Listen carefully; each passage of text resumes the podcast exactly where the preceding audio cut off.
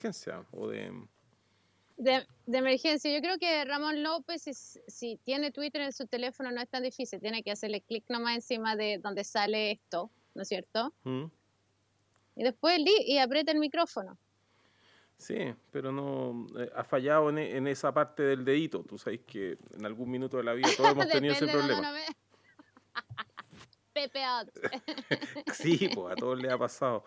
Em, ya, eh, quizás debería mm, pedirle que se contacte contigo porque mm, eh, como él está en Washington, a lo mejor está más cerca que tú y con eso el, recado le llega más, más rápido.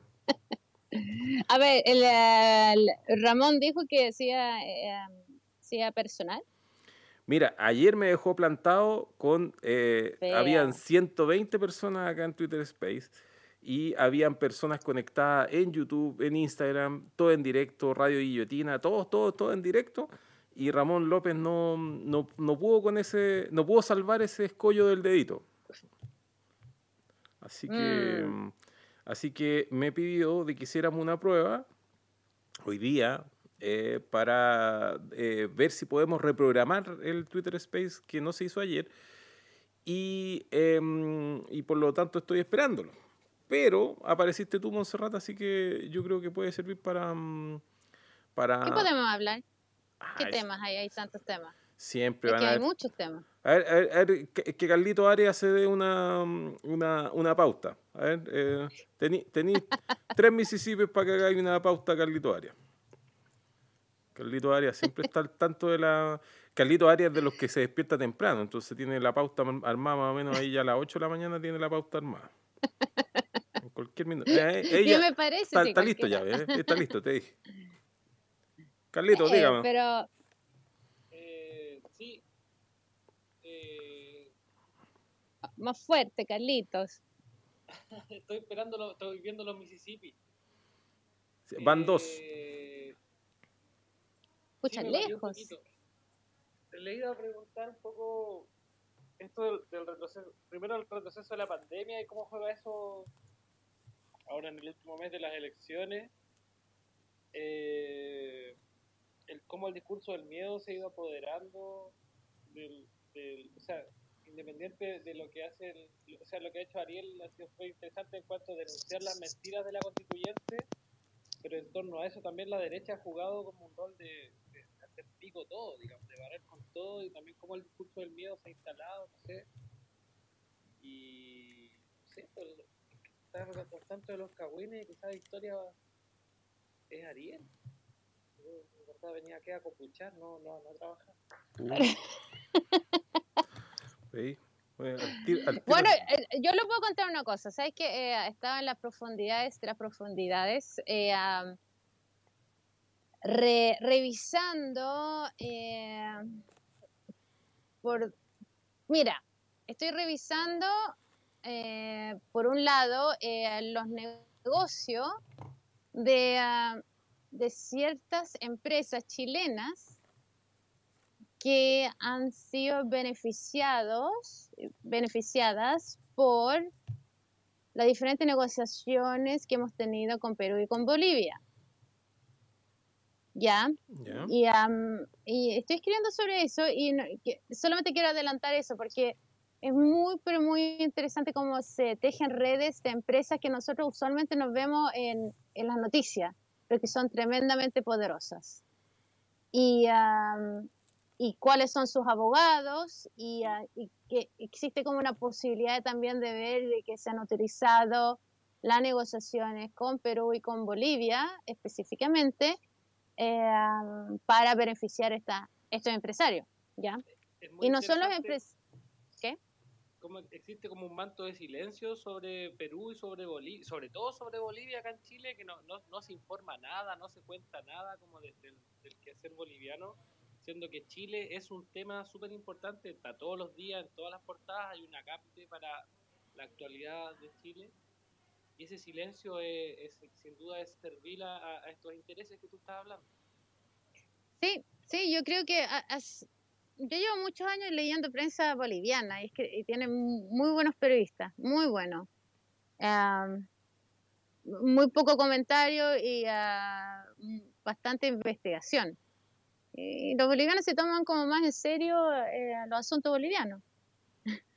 ¿Tú, tú te estás refiriendo, Montserrat, a, la, a las negociaciones y a los, a los mm, acuerdos que han existido fronterizos y que eso... Exacto. Ya, y que en, ese, en, e, y en esa resolución, como el que tuvimos con la famosa, con este triángulo que había allá en, en el norte, y tú dices que han habido mm, eh, personas que, que, se han arrojado por la ventana, como decía Voltaire, y, y, y tras la ventana lo recibió un colchón con, con plata. Entonces no, uno, uno, los vio uno los vio arrojarse por la ventana y uno creyó que, que, se habían fracturado los buenos y los buenos habían caído en un colchón con plata.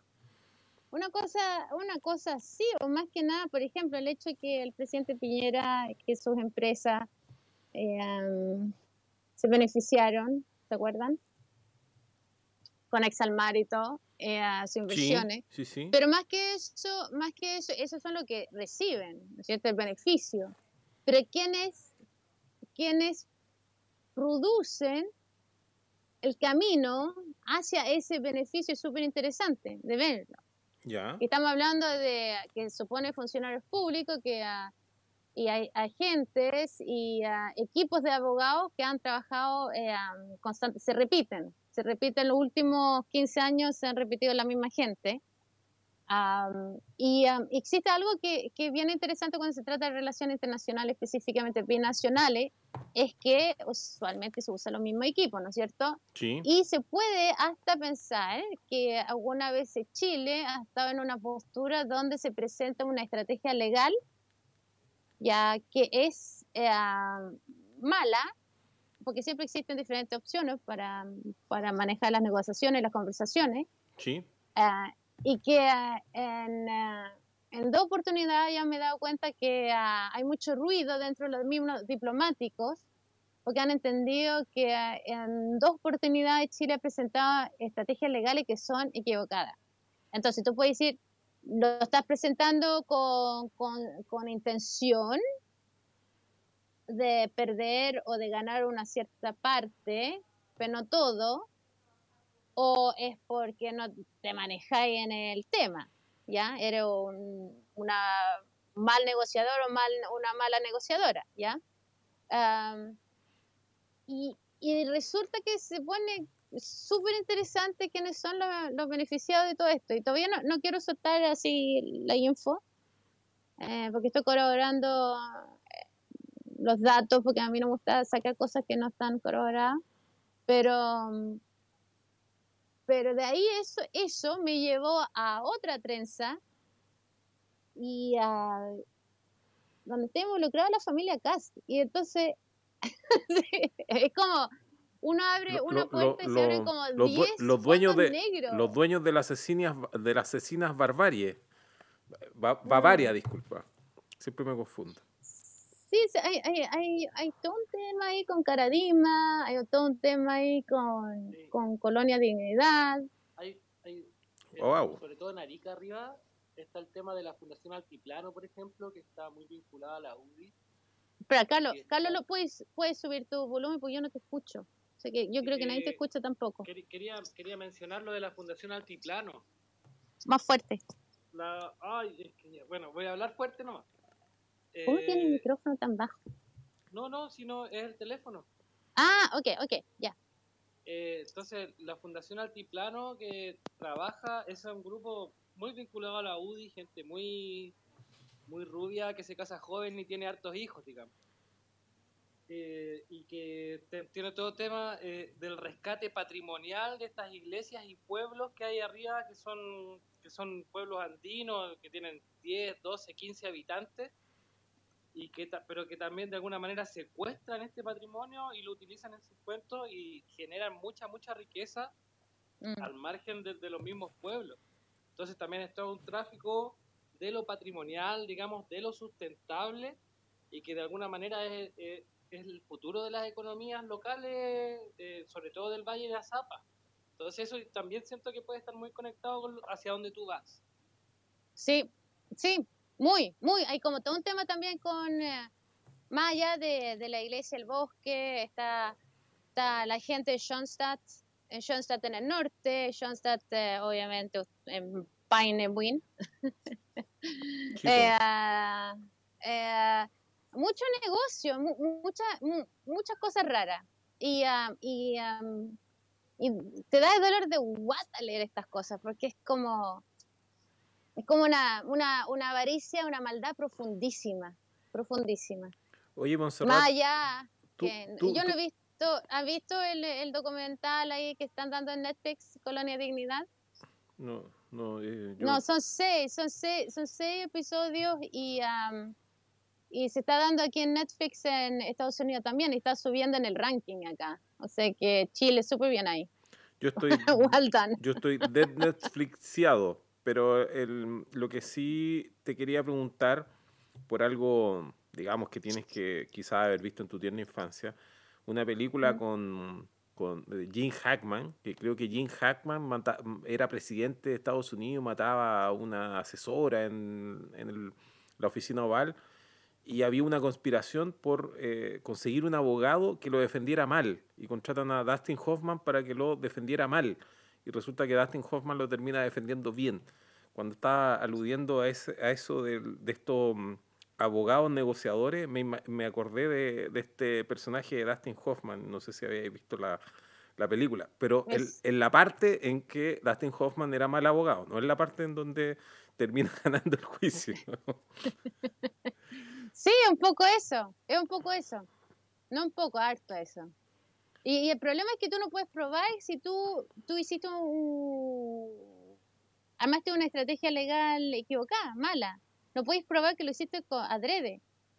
Interesante eso, ¿no? Sí, pues, que, que, es lo mismo que pasa no se puede con, probar. con el boxeador que se cae al tercer asalto.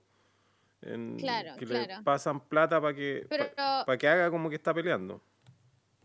Sí, y en el, en el caso, por ejemplo, de la, de la empresa Bublidan de Suecia, eh, no sé si te conté, pero me leí eh, el fallo entero, 238 páginas en sueco. Eh, contacté al abogado eh, allá y, uh, y, me contó y me contaron hartas cosas ahí. Que, uh, que Atria, primero que nada, no hizo solamente un informe, estuvo trabajando seis años con, con y por eso que le pagaron tanta plata. Mm. Um, pero se, se decía uh, simplemente que, no, que las víctimas de Arica no podían ir tras la empresa porque la empresa había quebrado, ya no existía la empresa.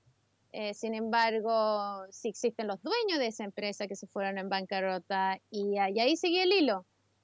Y uh, ahí terminé eh, entre, entre niños torturados en Bavaria, salmoneras en el sur.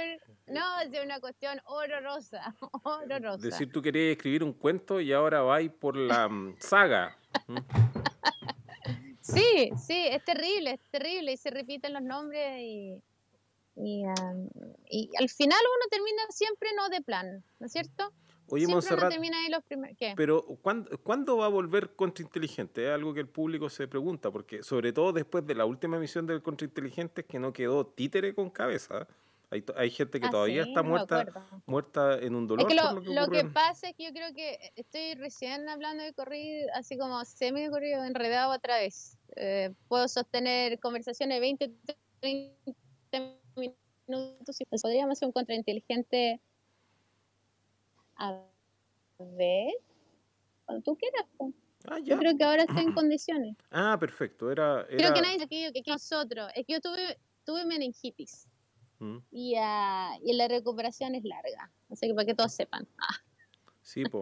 Sí, po, para que, para que se Sí. cesen esas controversias de, de que los poderes del mal te habían eh, te habían silenciado, por Monserrat, porque después del último contrainteligente era la, era la manera en que uno quiere retirarse, porque estaban, estaban todos, todos, todos No. hablando de, de lo que, de lo que habíamos dicho. Sobre todo lo que habías dicho No, me tú. fui al Caribe, me fui al Caribe a pasar la- las penas. No, no es por eso, no, era simplemente una garrapata que me agarró y para que se sepa que, que hasta un ele- elefante, una garrapata pues, más poderosa. Por supuesto.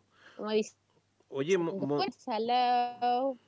¿Ya? Montserrat, ya que está ahí en el norte, tú también mencionaste esa, esas cosas que se han hablado bien poco en, en nuestro contexto, aprovechando de que estamos, digamos, todavía con un hálito de conmemoración del 18 de octubre, de esta mm, de, de- de este- de- de esto que ocurrió en Bolivia, que fue bastante cercano a lo que ocurrió con nosotros, pero Ya. eh, que mm, al mismo tiempo eh, alguna vez te escuché de que podían haber, haber algunas conexiones, pese a que estamos hablando de movimientos aparentemente completamente diferentes, porque lo que ocurrió en Bolivia fue un movimiento, una zonada de, de- de derecha, de extrema derecha, del, del oriente boliviano nuevamente, eh, en contra Ya. de, de la, mm, digamos, el poder establecido paseño eh, y, digamos, y de Morales. Eh, ¿qué, eh, qué- qué saltó a la vista tuya en esta revisión de lo que estaba ocurriendo con los asuntos nortinos? ¿Qué, qué nos puedes decir de eso? ¿O no hay nada que decir? ¿Cómo? ¿En, qué, ¿En qué sentido? que tú mm, me habías comentado eh, sobre la mm, sobre la, la- los intereses que se habían movido, los intereses transnacionales en el, go- el golpe a Evo Morales, en donde estaban vinculados desde em, e- este tipo que viajó al espacio hace poco, el Elon, Ah, el Elon Musk, claro, y, Ah, y- sí, y el sí, MI6, pero esa es- que, está- que está- Bueno, que- la- lo, lo más interesante es que, tú sabes que el litio, ah, bueno, ellos, ellos firmaron contratos, o sea que el, el gobierno golpista de la, la taxi, presidenta taxi, ¿no es cierto? sí, Ellos, ellos, ellos firmaron un contrato eh, que iban a proveer con exclusividad y toda esa cosa a Tesla, ¿ya?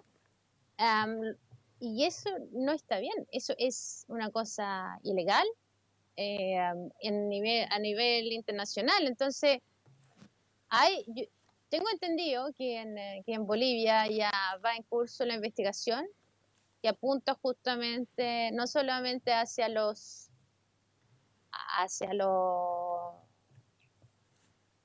los eh, ah, no quiero decir culpables pero los, los posibles imputados ¿Mm? bolivianos sino también las redes de, ah, de traficantes básicamente de, de litio y otras cosas y otras vainas y, am, y, y eso hay que ponerle ojo porque ahí vamos a ver qué tan qué tan fuerte puede ser un estado como el boliviano que tiene mm, que tiene una cantidad de litio bien interesante eh, ante una justicia internacional. Pero tengo entendido que la investigación va en curso.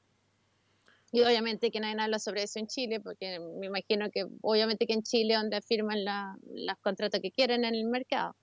Claro, porque además si esos contratos se obtuvieron por fuerza, Eh, eh, habría un vicio, ah, eh, claro, habría un vicio que un vicio de la voluntad y por lo tanto lo, lo- estaríamos hablando de contratos nulos. Eh, por lo tanto, se tiene que investigar esa arista. Otra cosa que se mencionó respecto de Bolivia, porque esto a propósito que mencionaste que estaba pendiente de, de asuntos bolivianos y peruanos, es la conexión que habría, eh, que, que está acreditada, en, en de, de, mm, eh, surtir armamento y, y mercenarios de parte de Argentina, en donde la, la patada llegó inclusive a la misma eh, mm, eh, Bullich, que, que es gran amiga de, de Mamua Lewy y de mm, Lucía. El- el- la Patricia Bullich está siendo investigada nada más y nada menos que por, mm, por crímenes de Tráfico de armas, ¿no? tráfico de armas, claro, y implicada en delitos de lesa humanidad, eh, aparte del caso de Santiago Maldonado, con el caso de Bolivia, ¿cierto? Sí, sí, pues.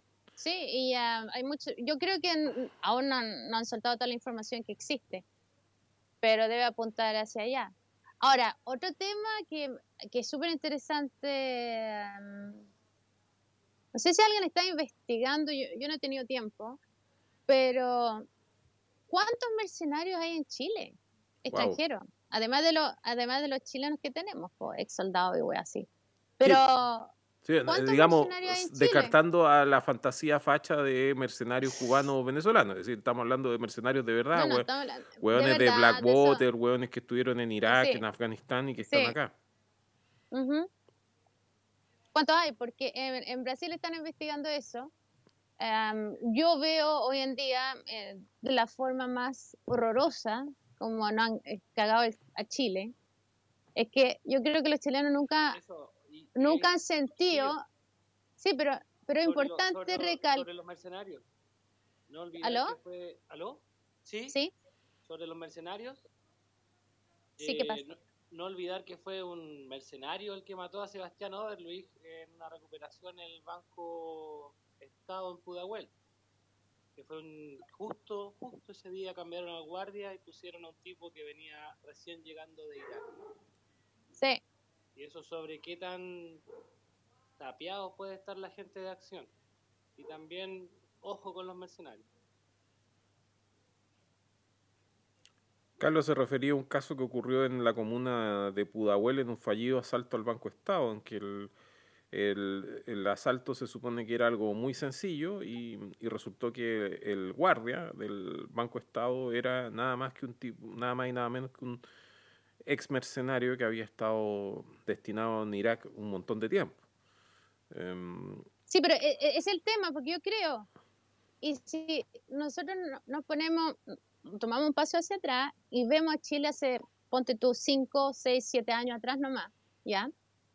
Donde todo este, este morbo, esta ocupación, esta atrocidad que se acometía en nombre del Estado de Chile en contra del sur, ¿ya? Y especialmente contra el pueblo mapuche, ¿ya? Mira, Eh, ahí- espérate, un ahí, ahí, ahí entró, ahí entró por fin Ramón López. Eh, pero espérame, déjame, déjame sí, dale. ese, que bueno, dale. Entonces, la cosa es que hace un- hasta hace unos años atrás teníamos este clima. Yo no sé si ustedes se acuerdan del eh, el fax de Espina, que Sí. mostraba que había Al Qaeda, etcétera. Ya, que era tan terrible las quemas de camiones, bla, bla, bla. Estaban creando un clima no solamente de, de lo que nosotros con- conocimos localmente de, de absoluto abuso y de terror en el sur, sino también para que las empresas tuvieran acceso a eh, estos guardias guardias privados armados, Sí. que no pueden ser armados en Chile por, porque la ley así lo dice, pero uh, aún así lo han aceptado. Entonces, ¿qué están creando? Que están creando en el sur de Chile una nueva Colombia, una nueva Amazonas, ¿ya? Que una cuestión que no existía en Chile y que nosotros es la única cuestión que nos separaba del resto de Latinoamérica, Sí, ¿entiendes? así es. Entonces, yo quiero saber y espero que algún periodista, por favor, que alguien o que sea eh, alguien, un investigador, me da lo mismo, que empiece a preguntar cuántos mercenarios hay en Chile. Porque la Marinovich y todo su manga de hueonas pueden estar ahí hablando sobre, ay, todos estos inmigrantes ilegales, que no sé qué. Ya, pero háblame tú de mercenarios que han entrado en- a Chile, que son, que son máquinas para matar, que no tiene ningún sentido que ellos estén en Chile, porque nosotros no estamos en una zona de guerra, por mucho que han por el puesto de trabajo, pero aquí no hay control sobre más importante que cualquier otra cosa que ellos están hablando sobre la inmigración, de quienes entran. Mira, Y eso yo creo que se le está yendo de las manos y súper, súper peligroso porque una vez que se meten no salen. Montserrat, por ahí por el por junio o julio, si me mi memoria no está fallando, eh, se registró uno de los hechos de violencia más grandes que han ocurrido en Chile en el último tiempo y ocurrió en lo que nosotros conocemos como Gualmapu y eh, el gobierno de Piñera le llama la macro zona sur. Esto ocurrió en la, mm, en la zona de, de Tirúa, eh, si no me equivoco fue en el mismo pueblo de Tirúa, la ciudad de Tirúa, en que eh, grupos armados que llegaron con eh, armamento pesado, armamento de guerra, que estaban en las pick-up de las camionetas con armamento de guerra y con ropa, como le suelen decir los, los militaristas, eh, ropa táctica, eh, eh, paralizaron la, la ciudad, quemaron aserraderos alrededor y quemaron camiones en los ingresos del, del pueblo Carabinero no pudo salir de la comisaría, fue repelido con armamento de guerra. Esto fue transmitido en directo prácticamente por la radio Bio, Bio por vía telefónica, y lo escuchamos todas las personas que vivimos en el sur. la, parte mm, interesante de esta historia es que todos los vecinos entrevistados por la misma radio Bio que uno ya uno no la considera como del bando de uno, ni que está, mm, ni, que está preocupado de la verdad, pero la, siempre en las declaraciones espontáneas algo de verdad mm, em, se escurre. Y, y, resulta que todos coincidían en que los, tipos que habían realizado esto, aparte de ser tipos muy bien preparados en el ámbito militar, muy diestro con las armas, nada, nada había sido al azar, es que tenían acento extranjero. Y de esa hueá no se ha hablado nada. Es decir, toda la gente de Turúa diciendo eh, que los que habían parado el pueblo había sido gente con acento extranjero y eh, la mayoría decía caribeño, que, uno dice, ya, bueno, estos buenos son venezolanos, son colombianos, porque, porque decían que eran de, acento extranjero. Pero la, la, esto fue informado en Santiago como si fuera un, un tema de reivindicaciones mapuche. Y, eran, eh, era eh, nada, nada, absolutamente nada de lo que había ocurrido tenía algo que ver siquiera con los mapuches. Y esto ha sido... Entonces el tema, no, y no se habla sobre eso. Si el tema es los mercenarios extranjeros en Chile, obvio, si, si, sin, hasta me puedo imaginar que una cosa bien terrible ya, de que hoy en día el Estado de Chile, a través del gobierno, esté contratando mercenarios extranjeros. Ahora no lo necesitan hacer, pero igual los forestales son bien cagados. Claro, están controlándole, están ayudando a los forestales con su negocio. Claro, entonces ya tenemos eh, el famoso caso huracán, ya, eh, ya, ya, neutralizaron esa, no, normal, perdón, normalizaron eh, el hecho que pueden armar unas cuantas, unas cuantas falsedades, ¿no es cierto?, con gente muerta y todo. Eh, ya, y después, ¿cuál es el próximo paso? El próximo paso, obviamente, que con mercenarios extranjeros que, que imitan o infunden terror con el objetivo, obviamente, de, de seguir con una ocupación, ocupación que sea cada vez más grande, porque el mercenario tiene, el único objetivo que tiene el mercenario es que le paguen el próximo mes, que siga, que siga el conflicto. ¿Y quién, quién, quién los maneja? Bueno, e, esto que tú mencionas es como lo que ocurrió con el, este experto analista de inteligencia, Lenin Guardia, que se coludió con, un abogado emblemático de los derechos humanos, el, el guatón Salazar, para mm, inventar de que el gobierno tenía un problema de, mm, inteligencia y eh, Lenin Guardia envió eh, correspondencia con, que se supone que tenía Antrax a algunas reparticiones públicas, en el caso correos falsos. Y, y, el objetivo final era de que el gobierno volviera a contratar a Lenin Guardia, porque no lo contrataban porque precisamente no había amenaza terrorista. Entonces él, él, él, él como parte de la industria, del gremio de los analistas de inteligencia, se mm, inventó su, eh, su propia su propia novela de terroristas para poder ser analista de ese asunto. Em, eh, ya, eh, pero Lenin Guardia no, no, no, ya, está bien, anda, todo el mundo, la ONG hacen las mismas cosas, ¿ya? Pero no, anda, pero por favor, pero esta cuestión es grave, es grave, porque tú no los puedes sacar. Así es, una vez que se instalan y vienen, y vienen todo, todo un tema, el tema de tener mercenarios extranjeros, igual como trabajadores extranjeros. No estoy hablando de los trabajadores en sí, estoy hablando de, cuando entran grupos eh, de afuera y trabajan, por ejemplo, en, en cosas como, no sé, pues las torres de, alta tensión.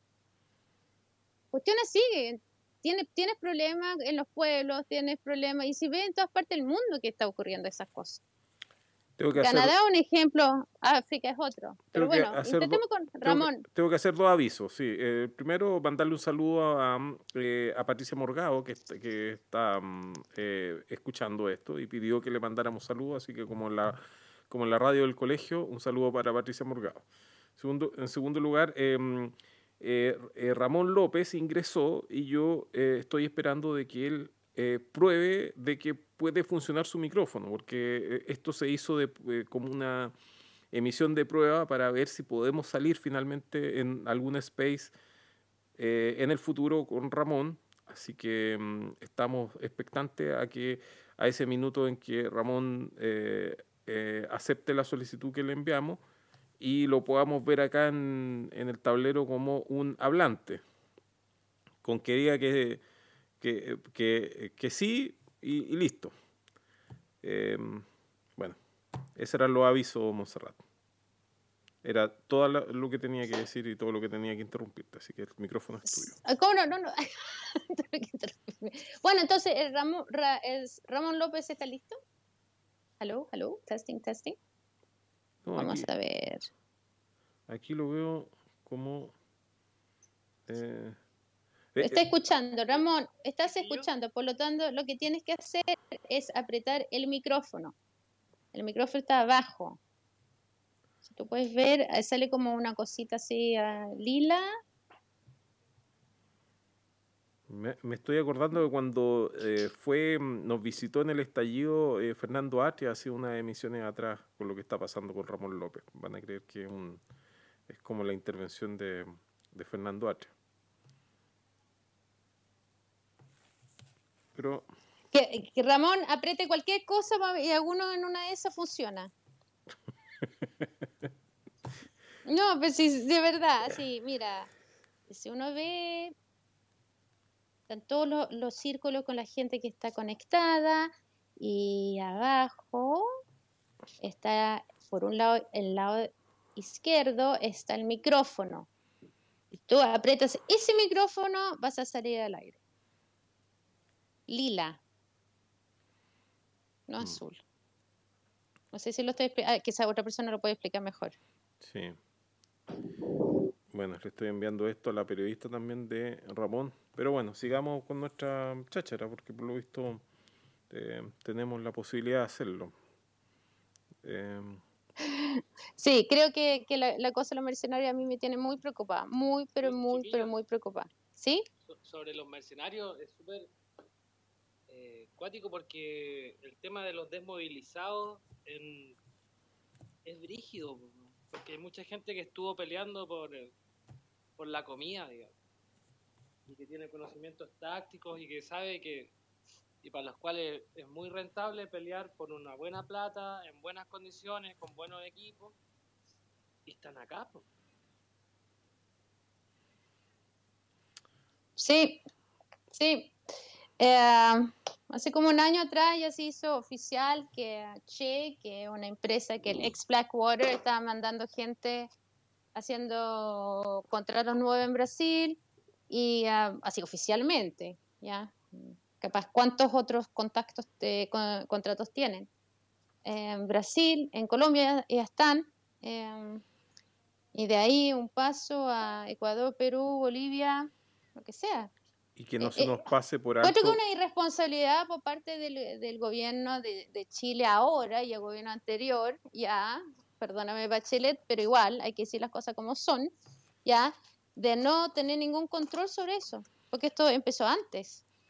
Que no se te pase por alto, Montserrat, lo que ocurrió en Haití, en donde tú tuviste un escuadrón de mm, mercenarios que eh, ingresó a Haití nada más que para eh, asesinar al presidente de la República. Y que, en el, y que en lo que ocurrió en Bolivia existe participación también de, mercenarios.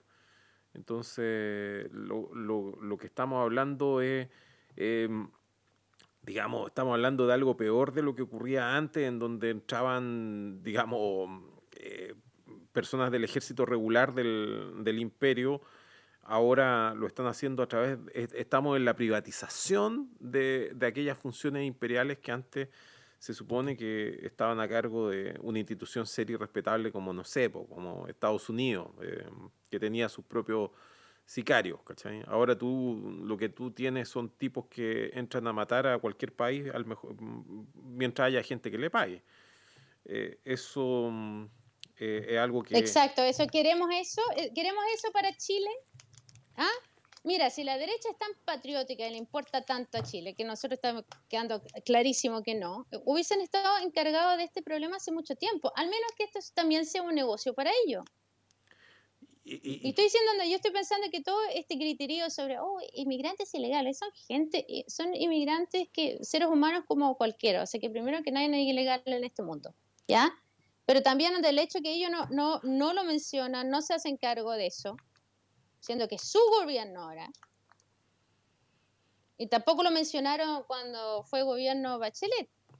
Mire, hay una cuestión criminológica básica y que no se tomó en cuenta cuando recibimos migración, eh, bastante, bastante migración de Colombia, pero con menor eh, y, y, menos se tomó en cuenta cuando recibimos la enorme migración venezolana, es que la, la, delincuencia común, tanto en Colombia como Venezuela, es completamente diferente a la chilena. El, podríamos decir que están más desarrollados por una cuestión bastante simple, que mientras más, más, más duro es el conflicto, las personas, eh, eh, digamos, se capacitan en actividades más sofisticadas. Pero principalmente esto que te estoy diciendo refiere a Venezuela, en donde eh, tú tienes y es, una tradición de, décadas, no tiene que ver con el chavismo, esto es previo al chavismo, la, mm, ciudad de Caracas es la ciudad más peligrosa del mundo y lo ha sido durante eh, años, casi 100 años ha sido la, ciudad más peligrosa del mundo. Apenas mm, esta ciudad de Honduras, en, algún San no sé cuánto de Sula, siempre me olvido el nombre, eh, logró mm, puntear un tiempo con Caracas, pero Caracas luego remontó esto. Y, la verdad es que la, tasa de homicidios que ha habido en Caracas y que se ha mantenido estable, em, antes se culpaba a la policía de Venezuela, que era la JPETA, y que, era considerada la policía más corrupta del mundo, imagínate el, el tamaño título, y resulta que la, cantidad de migración venezolana no solamente mm, significa de que eh, eh, lleguen, eh, no, solamente tenemos el problema humanitario por las personas que, vienen para acá, sino que también vienen personas que, tienen contacto con los bajos fondos de Venezuela y de eso no se ha, no se ha mencionado nada. Han habido unos cuantos incidentes en el último tiempo en Santiago espectaculares, eh, sangrientos, cruentos, y la verdad es que eh, nadie quiere decir nada al respecto porque esa, esa, esa invitación a los venezolanos la hizo gentilmente Piñera en Cúcuta, en, Cúcuta, en, ese, en ese show que hizo con el interés deliberado de derrocar a, a Nicolás Maduro, entre uno, uno de sus grandes planes fracasados que ha tenido Piñera. Sí, yo creo que, es un buen ejemplo. A la misma vez, en, lo que respecta ahora a Chile, eh, creo que no sé si aún hay tiempo para parar esto de algún tipo de control. Porque además, anda, todo esto ricachones, dueños de fondos forestales y todo eso, creo que onda, que quieren andar por su vida con, con guardias armados porque claramente los secuestros express van a, para apuntar hacia ellos primero. Mm, y, una cosa lleva, y una cosa lleva a la otra, es una escalada. Sí, pues. Me acuerdo de ver a Agustín Edwards al principio del año 90 que, que no, no se movía sin mínimo unas tres o cuatro guardias. ¿Qué tipo de vida es eso? Mm. ¿Para qué? ¿Para defender unos cuantos pinos? Bueno, la, la, la, vida común y silvestre que tiene la gente con plata en Sao Paulo, Río de Janeiro o, o, no sé, en cualquier ciudad colombiana y venezolana también, la gente que tiene plata. Sí, pero sí, claro, pero pero esta cosa está está llegando a un punto de que está llegando a Chile gratuitamente, si donde podíamos, eh, somos una isla, si donde podíamos haber controlado esta cosa, se metió y ahora qué? ¿Y la derecha qué dice? No dice nada. ¿Le gusta? No, controlamos, el, ¿Ah? no controlamos el COVID, Montserrat, y vamos a controlar esto. No, pero nadie controla el COVID, o sea que anda, por favor, seamos honestos. seamos honestos, ningún país lo tiene bajo control. Oye, está habilitada como hablante Jimena. Eh, em, ¿qué, ¿Por qué no nos, eh, no, no nos saluda Jimena ya que está ahí? Sí, Jimena, vamos, vamos.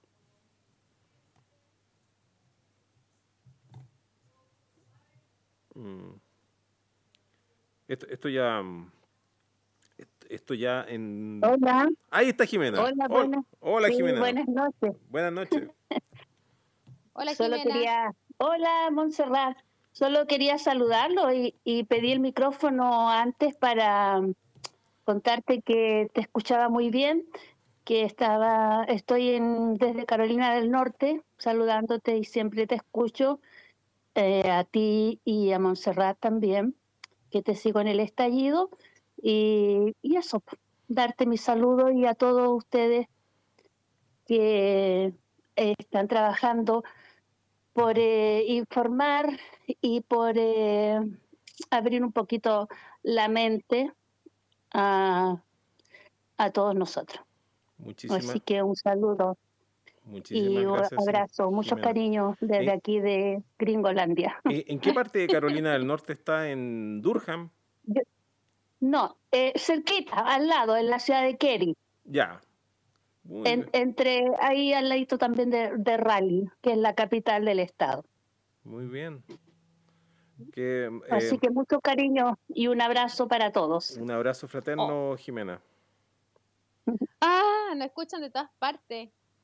Sí, Gracias, Ji- Jimena, por onda que abrimos mentes. No sea, yo creo que las mentes ya están abiertas, solamente que hay como una suerte de que se necesita escuchar que alguien cree. ¿Es cierto? sí, po- obvio que sí. No, sabes que se nos cayó definitivamente Ramón, así que quedamos libres mm, para nuestros asuntos. Ayer, mm, ayer mm, eh, también, eh, no, pues, ayer, ayer fue, fue con mucha gente quedamos eh, atascados con esto. Eh, esto es, es simplemente una prueba, pero eh, qué bueno saber que está, te has recuperado, Montserrat, y que estás eh, en, eh, llegando a tu, a tu mejor desempeño para... por- Porque queda, eh, porque queda mucho eh, contrainteligencia por delante. ¿eh? Hay, hay muchas máscaras que sacar. Sí, sí, sí. No sé, ah, yo creo que ya está como, estoy como eh, oscilo entre, entre que entre que está todo perdido, esa onda, y ah, hay que sacar energía nomás de alguna parte para, para pelear esto. Que se lo están llevando muy gratis, se lo están llevando gratis, córtala. Se imaginado. Ho- Hoy día estaban, tra- Manga de inoperante. hoy día ¿Qué cosa? estaban tratando de sesionar en Concepción la convención Ya. constituyente y no pudieron porque eh, se supone que la Universidad de Concepción no da las garantías suficientes justamente porque eh, hay manifestaciones para que la Universidad de Concepción eh, se desista de querellas que interpuso en contra de alumnos de la Universidad de Concepción durante el estallido. Entonces, eh, en realidad, mm, esto, esto uno lo puede contar como una historia de, de- de- como una comedia o la puede contar como una como la peor de las tragedias, lo que está ocurriendo en todo sentido. Esta cuestión de que una universidad se querelle contra un estudiante lo encuentro horroroso. Claro. Creo que sí, porque yo no me acuerdo que haya ocurrido así como, no sé, en los 90, en los 2000, querella. Usualmente las universidades tratan de, de manejar ese asunto, pero fuera de, ¿entiendes? Fuera de la- las cortes, ¿no? Sí, po, por supuesto. E- Es, como eso que ocurría cuando, no sé, pues el rector eh, pedía el desalojo de la toma. Eso, eso nunca terminó bien. No, no recuerdo. la- Nunca. recuerdo, No, y no se hacía tampoco. Yo me acuerdo cuando nosotros estábamos en toma, ya en 2000, la última toma que tuve, participé era en 2003 por ahí. Eh, en la Universidad de Chile, eh, el rector nos daba el permiso para que entraran los carabineros de Chile al campus. ¿Mm? Es decir, eso era lo que nos protegía a nosotros de, de- de que los, entraran los pacos, ¿ya? Y, y era, era un acuerdo tácito y de, de caballero y de, y de damas, de que esa cuestión no se hace, ¿me entiendes? No se da como ha pasado en la USACH y una vez que empiezan a hacer eso, se va todo, se va todo los acuerdos de la buena crianza al tacho. Bueno, Encima, encima después de ahí hay un paso a que empezáis a, a, a- a denunciar a estudiantes. ¿Ah? Es eso. Oye, Monserrat, Horrible, Universidad de Concepción. aprovechando tú, eh, eh, aprovechándome de tu presencia, em, ¿qué nos puedes contar sobre tu impresión de las presidenciales, de, de lo que está ocurriendo? Eh, ¿Cómo? ¿E- ¿Ese circo pobre? Este, este, este circo Timoteo, pero con eh, limitación No de. eh, eh, con, ¿Cuánto se llama? Con control parental. Circo Timoteo con control parental. ¿Qué estamos viendo? ¿Qué, qué puedo decir que pues alguien decirse, hay hasta un tipo que no ha pagado la pensión alimenticia? Ah, y se y anda no por allá también. Ya, ya, ya, es- ese anda por acá también. Más encima, ese tiene un... En 2016, una, una estudiante le, le, le chastó un- una denuncia por acoso sexual y todo. Eh, con, creo que 20. ¿Ya? Eh, la- la pre- Y esos son casos que sigue vigente. Yo creo que sí, porque Sí, acá han te- instaurado mucho. La, pre- la pregunta es, eh, yo no lo voy a nombrar porque cada vez que uno lo nombra, uno queda in- incluido en una Sí. estafa pi- piramidal nueva. A mí se me descargan las tarjetas VIP, eh, me queda con menos saldo el teléfono, menos minutos, pierdo gigas. Eh, pero ¿a qué se dedica este señor en Estados Unidos? Es profesor, me parece que, que lo echaron de la pega. Profesor de la universidad. Es muy amigo, no sé, profesor de... Acuérdate que fue profesor en la FEN, en Sí, la Chile. y, y- y estaba en Texas haciendo clase en, sí, en claro, una y ahí fue donde lo denunciaron porque él llevó como un...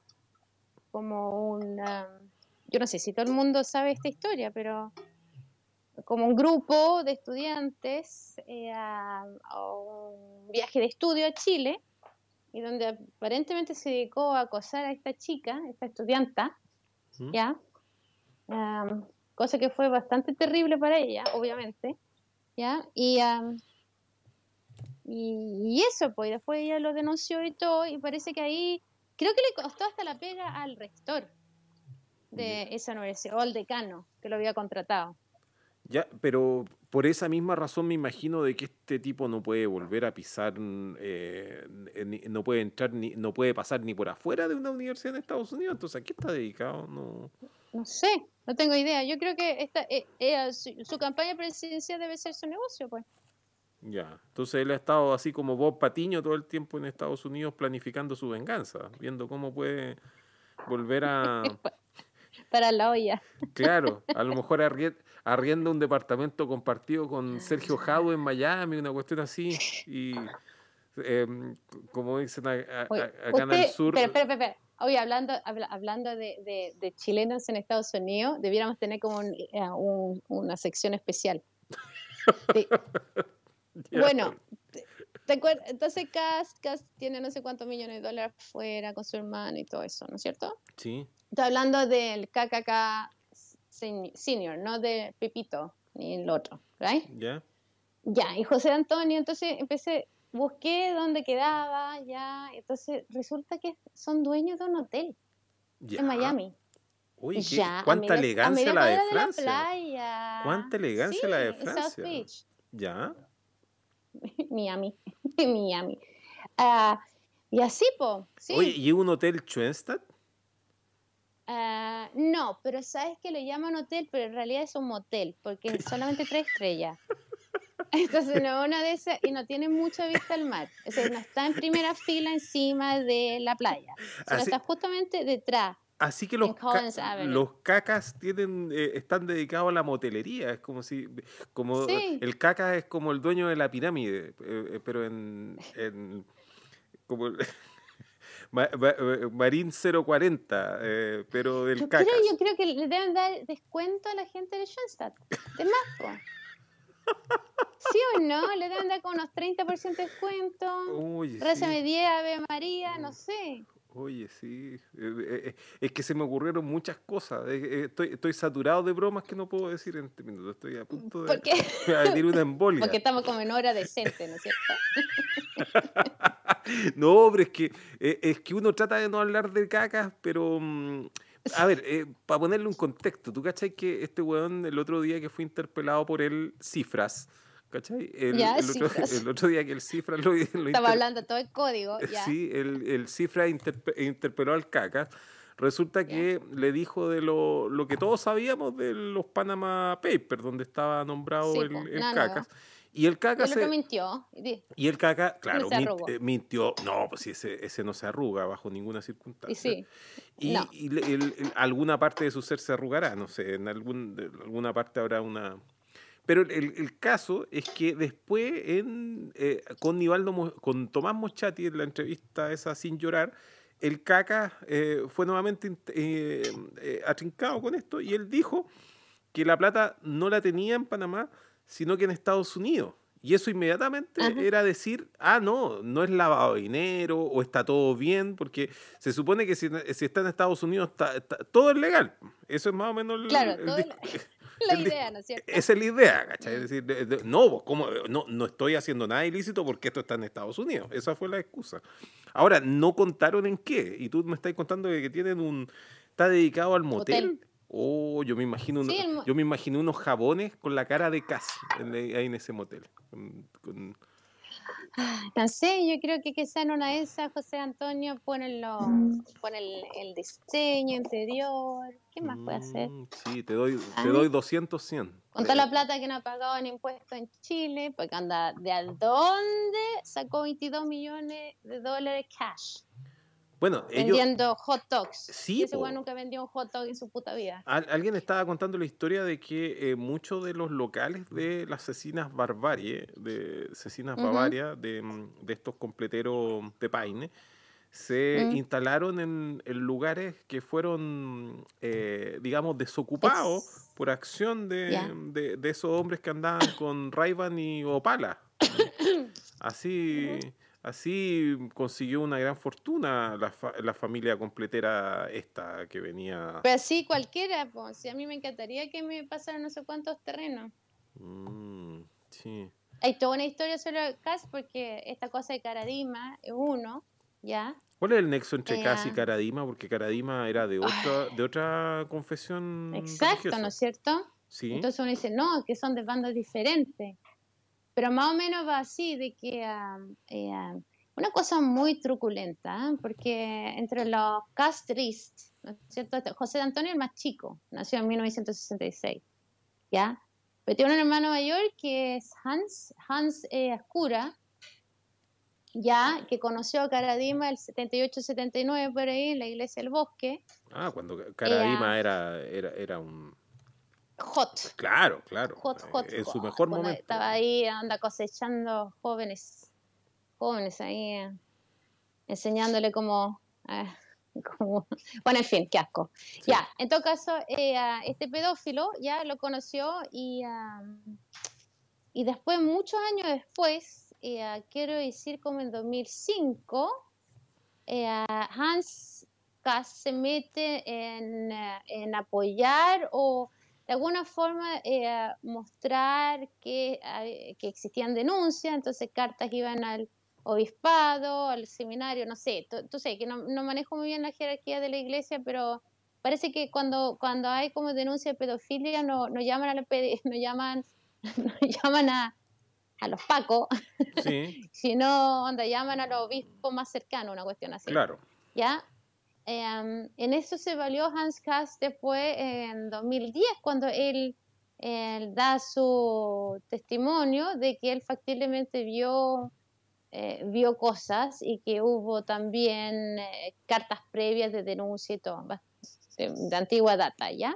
Ya. Pero ocurre que, cuando sacan a Caradima de, de su castillo que tiene ahí en el bosque, ¿ya? sí. Porque tú sabes que Caradima manejaba un, un- muchas propiedades, mucha plata, ¿ya? Él se quedó, él manejaba una, una suerte de corporación, que ahora no me estoy acordando cómo se llama, pero esto lo han investigado mucho, sale en interferencias, sale en el mostrador, equipo de investigadores bastante grande, que cuando salió en 2010 y 2011, el caso Caradima, lo pueden buscar online, ya. Que, que Caradima tenía más, pro- tenía más propiedades que la Guira Sacha. Sí, tenía mucho, mucho, mucho, ya porque él lo manejaba a través de corporaciones y tenía como feligreses con mucha plata que onda le, le pasaban propiedades para esta corporación de la Santa Fe, no sé, una cuestión así. Y ah, también habían otros feligreses que no eran tan ricos, tan platú, porque se prestaban como palos blancos para arrendarle justamente o pasarle eh, departamento a estos jóvenes eh, que le gustaba Caradima, ¿ya? Para que vivieran ahí. bueno, lo sacan de todo esto, lo sacan de Providencia básicamente, ¿ya? Lo echan, según dicen, porque entonces toda esta cosa hay que manejarlo con cuidado en cuanto a, manejo de medio y todo eso, y además Caradima fue con 100% asesorada por Enrique Correa, ¿ya? Y él se va eh, primero a un fondo de un feligrés y después se va a otro fondo de otro feligrés. Y aquí la cosa se pone muy turbia, porque se va al fondo de los Tocornal Vial, y resulta estar casado con una de las hermanas de José Antonio. Ya. O sea que mientras Hans andaba acusando al pederasta. No, no, no acusaba, ¿ah? daba testimonio, que no es lo mismo, parece. ¿Ya? Mm. Porque ah, podría haber dado un testimonio favorable también. No lo sabemos. Ah, sí. También. entonces, por otro lado, la familia lo está protegiendo en el fondo eh, porque son vecinos. Ah, en este fondo. Y este fondo es bien especial, es un fondo muy bonito. Eh, yo lo conozco por fuera, por dentro también un poco, ¿ya? Eh, y es el fondo del Moro, Morro. M-O-R-R-O donde en 1973 eh, y 74 también específicamente eh, fusilaron no sé cuántas personas. Y es uno un es el caso ay cómo se llama el caso otra vez perdón perdón escuches escuchas se me olvide. Pero estaban en, eh, en, este fondo donde civiles y, y carabineros básicamente salían a buscar campesinos y los mataban. Claro, eso, eso es la zona de, de Ñuble. Buen Paine. Ah, en, en El Moro. No, no, no, este, sí, no, todo, todo ese sector. Entonces, el, sí, queda como, el Moro queda como, no sé, unos 50 kilómetros de Mulchen hacia adentro. Ya. Por ahí. Bueno, en fin. Entonces, este es el, el fondo de los eh, Tocornal Cast. Y a mí no, eh, y, este, este fallo, este caso, más o menos, eh, digamos que lo cerraron en 2019. Mm. A mitad de año por ahí, si no me falla la memoria. Eh, y lo que yo no entiendo es que si bien fueron llamados a declarar tanto Cristian Cas, que el testaferro de, de, José Antonio, ya el que le maneja las lucas, el que lo hizo tan rico, eh, con el que tiene todo esto hoteles y todas otras cosas, ¿ya? Em, en 2003 él cuenta que sí, que factiblemente le, le regaló, eh, tuvo asados con los pacos mientras tenían gente abajo en la calabozo de la, comisaría, eh, pero que obviamente él no dijo anda así, salimos después a, a cazar campesinos, ¿me entendí? O a fusilarlo, ¿ya? Mm. Em, no dijo eso. Ah, pero en todo caso, la, familia Cast tiene una larga, larga historia de comparecer ante los tribunales, hasta durante la, en la dictadura también. Está el caso de Miguel Cast. Sí, eh, que falleció joven de, de, cáncer, pero fue uno de los figuras claves de, de Pinochet. Oh, el sí, ministro muy poco de, Miguel Cast. Muy poco. Muy poco de Miguel Cast, porque si bien Piñera, José Piñera es lo que tenía que hacer, según él, en el Ministerio de Trabajo, fue Miguel Cast el que implementó todo. También la cuestión de la AFP. como, tú bien sabes que tú puedes tener muchas ideas, hacer muchas leyes y todo eso, pero si no sabías implementarlo no, no vaya a ninguna parte. Claramente.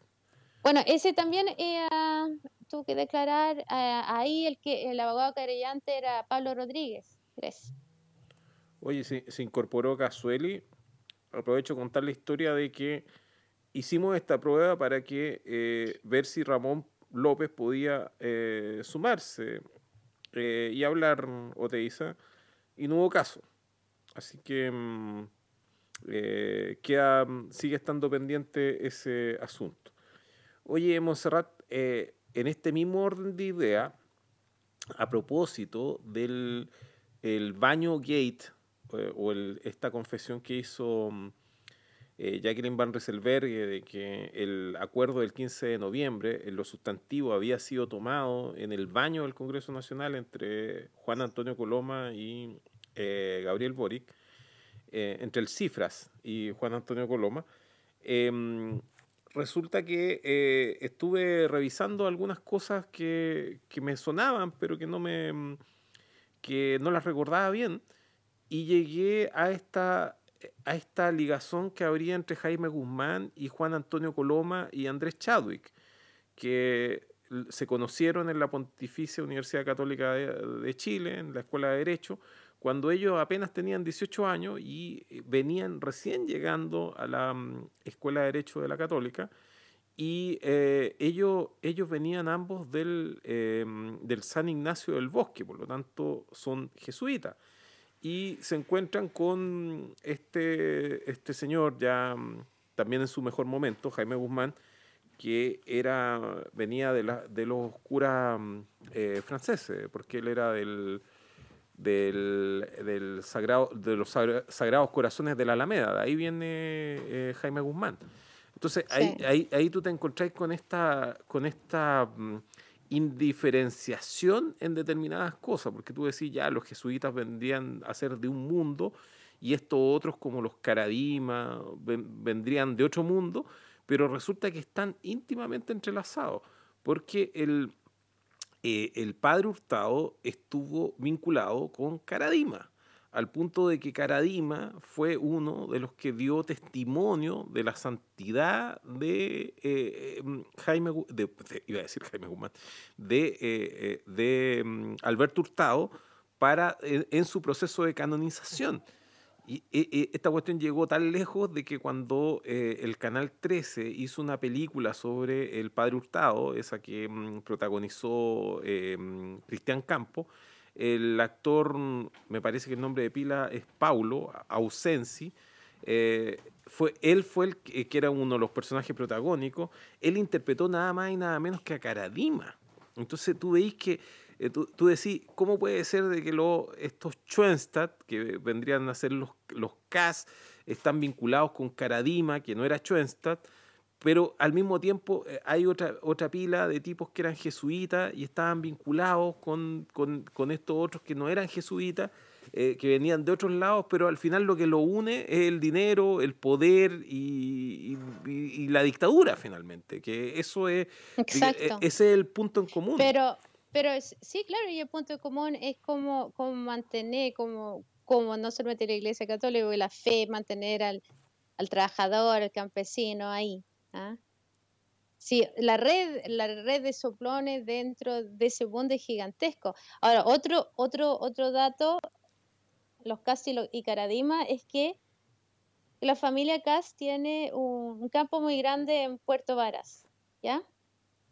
Ah, y, ah, y le pasaron unas cabañas para que Caradima fuera a vacacionar cuando quisiera. Y él nunca iba solo, siempre iba con tres o cuatro personas, jóvenes. Mm. Se vacacionaba en el campo en Puerto Varas, de los cast. Y que en este caso se trata, mm, eh, si estamos hablando de delito, estamos hablando de cómplices en, delito, en que facilitan... Oye, por, lo visto esto, esto de la hotelería y, lo, y los cacas no es algo tan extraño, es decir, una familia de completeros y moteleros, capaz que sean dueños del Motel Nevada, del famoso Motel Nevada de Chillán también, los, los casos. No lo conozco, desconozco. No, pero busca en YouTube el, el motel en, Nevada. No, no, es que te va a llevar una, uno de los mejores momentos televisivos que han existido alguna vez y que se han grabado. la, la, entrevista que le, que le hacen en un bullado caso de un funcionario de la municipalidad de Chillán que se quejó de haber, de haber recibido propuestas deshonestas de parte del alcalde de Chillán de esa época y que lo llevó al motel Nevada. Eso es un... Eh, eh, eh, eso es, Qué horror. bueno, eso es algo que tú tienes que ver. Pero el, lo, en, en, esta historia finalmente viaje al centro de la corrupción y de la, mm, como de la, interminable. Una, claro, claro, es decir, entra y entra y entra y hay más corrupción y se siguen repitiendo los mismos personajes, porque si tú me decís, ya Miguel Cast, Miguel Cast obviamente estaba aún más metido que, que, mm, que el José en todas estas cosas. Bueno, lo interesante es también Miguel Cast, eh, me, hoy día leí el libro, eh, a mí me encantan los libros que escribe la gente como en homenaje a un personaje. Son siempre muy buenos, porque... Los que más eh, aportan más datos. Aportan tantos datos, casi me da miedo decirlo para que no, no se pare la máquina, pero anda... por ejemplo, Bernardino, bueno, uno de los libros que siempre recomiendo para entender a Piñera el leer el libro de Bernardino Piñera, con lo ciútico que era, ¿me entiendes? Entonces cuenta toda esta historia que vieron en París, que no sé qué, bla, bla, pero da una cantidad de datos y uno queda helada, así como, Dios mío, esta gente. ¿Qué impudicia? ¿Qué impudicia? Claro, en este caso es el, el, libro que escribió nada menos que Joaquín Lavín. tan mal escrito, tan mal escrito, pero da lo mismo, pero es de fácil lectura. Yo no siquiera, ni siquiera podría decir que... Eh, un libro, porque estamos hablando de 63 páginas, está en PDF online, así que es, cosa de buscarlo, ¿ya? Pero donde él cuenta eh, lo santo que era Miguel Castrist, ¿ya?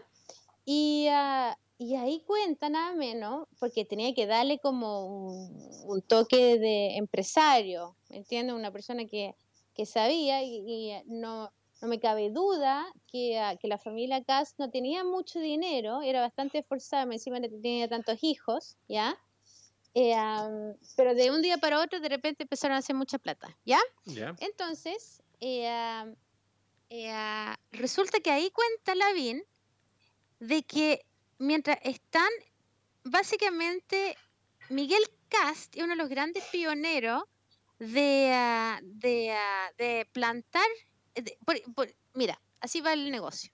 En esos tiempos se, se, hizo la famosa ley, ¿cómo se llama? DL 601 creo que, que básicamente que el Estado subsidia a los terrenos que están plantados con pino y, y así, ¿cachai? Sí, sí. ¿Se acuerda que era como la primera ley que DL, hizo DL 600 o 700, algo 600, creo que era 601, una el cosa 600 así. Ya, bueno, es de la inversión extranjera y esta weá es de los famosos terrenos que no, que no tienen aptitud eh, agrícola. Eh, es, Exacto. Eh, así se llama. espérate, entonces Miguel Cast, Miguel Cast se dedica a comprar fondos, ¿ya? Y forestal, forestal, no sé cómo se dice, forestarlo, ¿ya? Con pino, plantar pinos, ¿ya? especialmente en el sector de Chanco, ¿ya? Me estás jugando. Y llegó, cuando él se muere, llega a tener más de 2.000 hectáreas plantadas. ¿Ya? Mm. Y también, pero entonces Lavín, para realzarlo como gran empresario y eh, visionario de esta cosa de los forestales, también cuenta que Miguel Cast anda dando vuelta y le, le, cuenta a su amigo que deben hacer esto, que lo mejor que ellos pueden hacer es comprar un fondo, forestarlo, no, se puede llamar, plantarlo con pino, ¿ya? Claro. Y después venderlo a un tercero, este fondo ya con pino plantado, porque era, como él decía, la mejor inversión, porque tú lo dejabas ahí y en 20 años más tú lo cortabas, cortabas el pino y te llevabas esa ganancia, ¿ya? Ah, ¿Tú, sabes, tú sabes que es el mismo tipo que estaba a cargo de o de plan es decir, de la, las políticas sociales, la LUCA, es decir, anda, la, las políticas sociales de la dictadura. Entonces tú te estás diciendo, bueno, no puede ser, a ver, ¿qué? De fachetez, así increíble. No, eh, además que, además que este weón murió en la santidad porque como murió joven, resulta que, como murió joven, resulta que todo, todo ahí quedó en, en su santidad, pues. No, también hay como intenciones de hacerlo santo, pero bueno, en fin. La cuestión es que, que también cuenta cosas así como que su mejor amigo era José Jurasek. ¿Ya? Lo, lo crió así, no, no, no estoy diciendo. Por eso digo, uno empieza a buscar y de repente uno se topa con los mismos sacos de perros, ¿cachai? Unos hijos de perra, ¿cachai? Que, que están ahí, que siguen saqueando a Chile, etcétera. 40 años después, no me jodas. Oye, pero es que está. Impunemente. Pero esta weá es una, una banda de criminales. ¿Cómo tú puedes agarrar. Espera, te puedes subir con unos pacos y empezar a cazar, cazar con Z, ¿ya? A campesinos que, se que se mueran, entre comillas, en tu campo, ¿ya? Y quedáis impune. Oye, pero, pero, espérate, pero espérate un poco. Tú, Lean el libro de Joaquín Levín, 1986, se llama Las ganas de vivir o Alegría de vivir, algo así sobre Miguel Castro. Tú, tú, tú, cachai, que, bueno, eh, nota al pie de página, rosa e innecesaria, uno de los distinguidos habitantes, eh, nacido en Chanco, es Augusto José Ramón. Augusto José Ramón, alias Juan López. De José, eh, ¿Cuánto se llama López? No, nació en Valparaíso. Chanco. El, el, Pinochet es de Chanco. Chanco está, eh, esto es de Cauquenes hacia la costa, ahí está Chanco.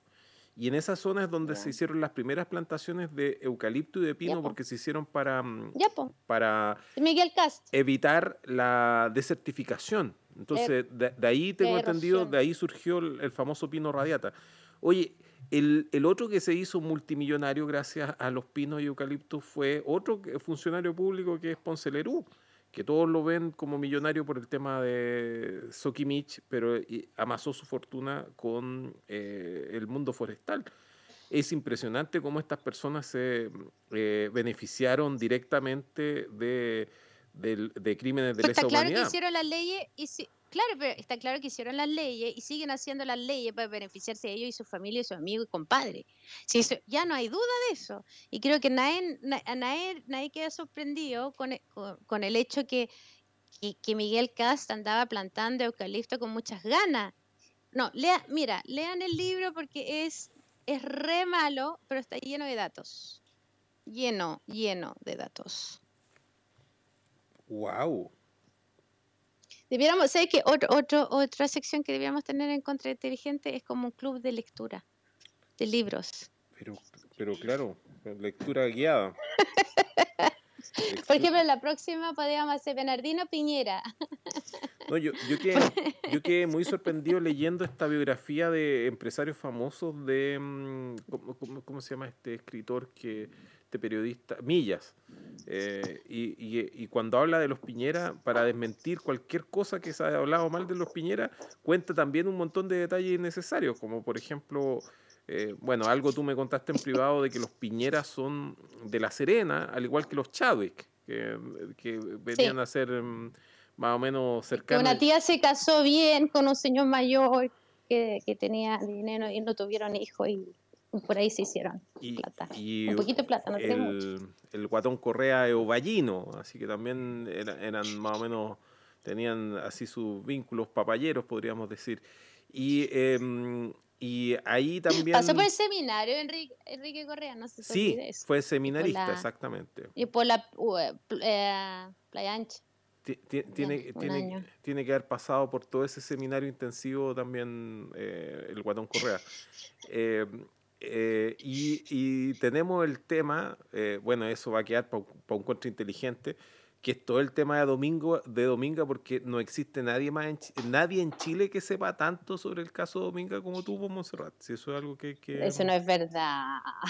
eso sí que no es no, verdad. Pero, pero que, digamos, de las, de las personas que puedan hablar a algo, no de, no, no de personas que están ahí, eh, que sean parte de esta misma de, esta misma, este mismo amasijo entre dinero, pinos, eucaliptus, pino radiata, completo, asesinatos, em, pedofilia y todas esas cosas. se, fue la onda. Creo que perdimos, perdimos a, Ariel, ¿o no? Se fue la onda un rato. Aló, Ariel, habla. Hablo. Hablando sobre Dominga. Sí, para que todos sepan, no es solamente Dominga, sino más importante es Cruz Grande. Cruz Grande ya tiene, que al lado, que absolutamente al lado, comparte los pingüinos, el delfín y todo eso, pero Cruz Grande, que es de la CAP, tiene, ya tiene permiso, ¿ya? O sea que esta cosa que solamente sale de Dominga lo encuentro súper raro y lo he dicho millones de veces. Si tú, no hablas de, si tú hablas de Dominga y no hablas de Cruz Grande, es extraño. Por eso le mando un saludo a Greenpeace Chile, que sigan insistiendo y se acuerden de Cruz Grande, no solamente Dominga. Ahora, Cruz Grande fue aprobado durante el gobierno de Bachelet. y por ahí puede ir la cosa. ¿Qué? Ah, qué bueno. Eh, eh, no, te iba a decir que era una persona que está, mm, eh, está al corriente de lo que está pasando sin pertenecer a este amasijo entre astillas de pino radiata, eucaliptus completo, em, eh, eh, homicidio y, pedofilia. Qué poco elegante. claro, de lo, que estábamos hablando. Oye, me informan por interno de que Sichel eh, le habría dado libertad de acción a sus votantes para votar por, por el señor completero y motelero y eh, eucaliptero y, pinero de, del cacas. ¿Cómo que, que le da como libertad de acción? La, la, verdad es que no me... Apoyar. No, no, sé, es que... Sí. Ay, qué weá. Sí, mira, sí, lo, mira, que Ariel, yo creo que todos estamos cachando que Sichel no va a durar, que lo, ahí lo tienen para, para democratizar la carita del caca, ¿no es cierto? Entonces, porque yo creo que está bien que se sinceren los hueones y digan que van a votar por Cast. Paren con esta hueá de que la UDI es democrática. No es democrática, le gusta esta cuestión del fascismo abierto, público y sonante. ¿ya? Que lo digan, ¿ya? Y que inviten a todos estos locos de Vox de España, psicópatas de Santa Cruz, de Bolivia, no sé, todos estos evangélicos locos de Estados Unidos, que reciban toda esa plata, que lo hagan. Vamos a ver. Puro, puro John Cobin. Puro, puro hueones así. Pura gente. Oye, gente loca. No, sí, es, es, gente loca y, y, que necesita estar en contra de algo. No, no les beneficia mucho esto de estar haciendo un gobierno porque es ponerse en el lugar incorrecto de la interacción. Además, yo, ¿sabes qué creo yo? Mira, yo tengo como una idea. ¿Te acordás que la Evelyn iba súper bien y todo, ¿no es cierto? ¿Cuándo? Y de repente la Ay, como candidata. Y, uh, tú dices en este, en esta, ya, en, en, esta, colada, ya. colada número 185. Ya. Entonces, en esta colada, ¿no es cierto? ¿Mm? Y, y, y habían esta fuerza de Lavín que no quería, que quería ser él, y, la sacó, ¿ya? Sí. Pero resulta que el resultado es que Lavín está en España. Sí, po. Es decir, yo creo así que yo he puesto re loca, y ya, yo creo que la Mate realmente sabía, ella podía salir, que esa es la cuestión súper interesante, ya, que tenía posibilidad de salir eh, y ser elegida presidenta de Chile, ya, pero la derecha decidió mejor que no. ¿Y por qué mejor que no? Porque no quieren gobernar. Supone, no quieren gobernar estos dos años. Va, va, a seguir la, mucho más grande que ahora. Ya hubiese sido interesante escuchar lo que pensaba Ramón López, ¿ya? Sí. Eh, entonces no querían y básicamente le dijeron a la mete, bájate, ¿ya? Y, y uh, va Lavín, porque Lavín igual se va a ir de vacaciones eternas a España, ¿ya? Sí. O sea que hagamos este mono y después ponemos a Siche como, como es buen imbécil, buen bandado, ¿ya? Y al final la idea es que este cast, ¿ya? Porque un fascismo que se llega al poder democráticamente, ya es un fascismo que sigue en el poder después, se aferra al poder, ¿no es cierto? Todos sabemos eso, no, existe un fascista que, que, haya entrado democráticamente a un gobierno en la historia y que no haya, haya seguido ahí, sí. con o sin democracia, ¿ya? Porque esa es la idea del fascismo, ¿no? Entonces yo creo que siempre ha sido esa idea, más encima, Cast es UDI. Encarna todo lo que, lo que es la UDI. ¿Ya? Entonces, Sichel, yo no entiendo cómo él no lo entiende que está puro weyando, diciendo, espero que sea tan pillo que, se robe la plata que le están pasando a los, empresarios. Pero que no va a seguir, absolutamente no. Y yo también creo que Estados Unidos realmente no quiere que sea Boric. ¿Ya? Van a tener un pendejo a cargo del mayor productor de cobre del mundo. Sí. Ya, y le, y le sirve mucho más a la Proboste. O sea que no sé cómo lo van a hacer para bajarlo. Y además yo creo que a Boric le conviene muchísimo que esté cast. Que siga cast. Fuerte. Y eso, eso es como mi lectura. Tú me preguntabas antes de lo que pensabas sobre la... Sobre el este circo, circo Timoteo con control parental. Bueno, yo lo, único, yo lo único que te podría, mm, eh, podría discrepar en algo es que mm, eh, Gabriel de los Baños eh, no es un pendejo. Es un hueón viejo, es un hueón viejo, un hueón viejo, peluito, que no ha madurado, que es muy diferente, pero no es un pendejo. Em, es un pendejo, digamos, si uno se lo pudiera tirar como insulto, pero no es, no es un no es, no es un niño. Yo estoy diciendo pendejo, ¿sabes que Yo estoy diciendo pendejo en el sentido que es un tipo que es muy, ¿cómo te voy a decir? Si bien el tipo está tratando de jugar en las grandes ligas de los nefastos, de los tétricos, ya, de los malos, ya, sí. no es un tipo que va a tener un aguante, ya lo sabemos a través del episodio del baño. Sí. ¿Me entiendes? Le dicen bájate los pantalones y el bueno anda, está metido con gangsters. Así es. Y si él está intentando de ser un gángster, bien, pero no le está resultando. Y nunca le va a resultar porque no porque es un weón mediocre en ese sentido. ¿Ya? Se metió a jugar este juego gángster y no le está resultando. Ya. Entonces, tú me dices que Estados Unidos alguna vez ha aceptado que se elija un presidente en este país, los últimos ciento y algo años, ¿ya? Antes era Inglaterra, ¿ya? ¿Que, que, que se le vaya de las manos esta cuestión? No, no, no, no, no. Sí, a mí, eh, eh, nosotros no podemos creer muy soberano y toda esa cuestión, pero, pero mientras nosotros nos movamos como país, y te estoy hablando como región también, dentro de los límites que ha puesto Estados Unidos, y así es. Mira, yo, yo lo que veo acá es una especie de rutina de los hermanos Marx. es lo más marxista que podría llegar a ser lo que está sucediendo, al menos en lo electoral, porque resulta que mm, nadie, eh, todos están haciendo como que quieren ganar pero todos están realizando acciones que, que son, eh, existe una disonancia cognitivo-conductual entre lo que están diciendo, entre el discurso que están emitiendo y las acciones que realizan, porque las acciones que realizan son contradictorias. Pero en las acciones de ellos, yo podría decir de que existirían dos candidatos solamente que tienen interés de ganar, eh, eh, o tres. Esos tres serían em, Proboste, eh, Sichel y el Niño del Árbol. El, resto, eh, eh, descontemos a los, que no tienen opción. Pero yo entiendo que lo que está haciendo el CACA no tiene nada que ver con, con querer ganar la moneda porque ellos, salvo que estén locos, saben que no tienen cómo ganarlo porque, la, por el, porque el rechazo que tiene em, José es tan alto que eh, estando establecida la segunda vuelta presidencial es imposible, es decir, no es que sea prácticamente imposible, es imposible de que él pueda ganar la, segunda vuelta presidencial con quien sea, con, el que tú le pongáis al lado.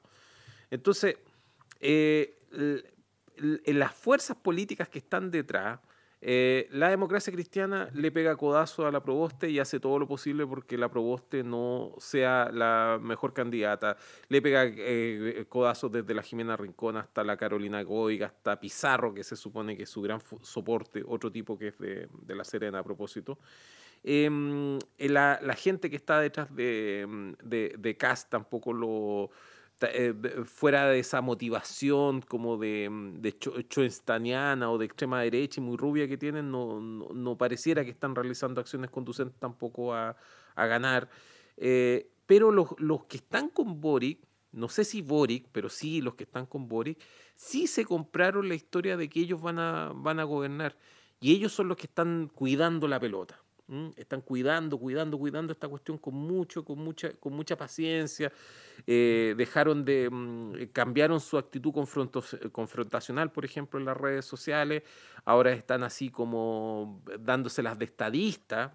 Están viendo de qué manera se reparten el poder, lo que les viene. Pero la última palabra, como decís tú, es la que, es la que dan los gringos y probablemente los gringos podrían haberse entusiasmado eh, con un Boric em, en condiciones de eh, sacar de ahí a un molesto Jadwe que podía ser inmanejable y de esa manera también resolver todo el problema con la comunidad más querida de Chile, sacando a Jadwe, que es un conocido impugnador eh, y, y, polemista en contra de la comunidad más querida de Chile, eh, no, perdón, perdón, podemos poner después un pie de página sobre, sobre eso, por favor. Ya. Eh, la, pelea, Gabriel Salas. ya. la eh, pelea con la Yo terminaba nada más con esto y pareciera que, claro, le dan el bastón así de la posta al niño del árbol, pero en este minuto están, están haciendo una especie de casting. Y por el otro lado, el tema del, del José de los moteles, el José de, los José de los Pinos, eh, lo, lo están vendiendo a él como el, el, villano de, de esta, mm, de, de, esta obra de vodevil, en donde aparece el cast como el malo de la película para que la gente lo abuchee, le tire tomate y toda la weá, de manera de que la gente se involucre con la historia, ¿cachai? Pero no existe ninguna posibilidad que el weón gane, pero la gente al mismo tiempo, al estar este weón, eh, eh, puede mm, sentirse tentada a participar del, del show. E, y, eso le va a dar soporte. Ojo, si baja, mira, se baja la participación, si, si nos acercamos a los 30%, sí tiene posibilidad. Claro, tendría que bajar. Yo no sé. Pero es que por eso. está como, como Trump. Trump no pensaba que iba a ganar. Estaba ahí por en los negocios. ¿Mm? Acuérdate que Trump no tenía, no, juraba que no iba a ganar, ¿me entendí? Y nadie lo daba por ganador en, en, ningún sondeo. En ninguna parte, etcétera. O sea que el primer día dijo, ¿qué hago? ¿Me entiendes? ¿Cómo se hace esto? ¿Me entiendes? Este tipo, no, Cast está para ser presidente algún día. Y ojalá en dos años más. algún día, exacto. Pero lo que yo te digo que, eh, aprovechando que metiste esa, esa mm, púa eh, el, eh, envenenada como corresponde, el, el, lo, que, lo que ocurre es que CAS, la única posibilidad que tiene de ganar es que la gente se abstenga de participar. Entonces el hueón debería mostrarse lo menos posible. Y ahí está la disonancia cognitiva conductual de lo que te hablaba. La, acción que él despliega es precisamente para, es, convocante. Y al ser convocante aumenta la participación electoral y al haber mayor participación electoral el hueón pierde cualquier posibilidad de ganar. ¿Cachai? Entonces, eh, mm. como bien tú dices, el, el, el no, está haciendo la campaña para ganar ahora, sino que la está haciendo para ganar en, dos o en cuatro años más. E, ellos están tratando de armar un discurso eh, de la derecha para rearmar, reagrupar a sus fuerzas y poder dar la pelea para lo que se viene. Claro, por supuesto.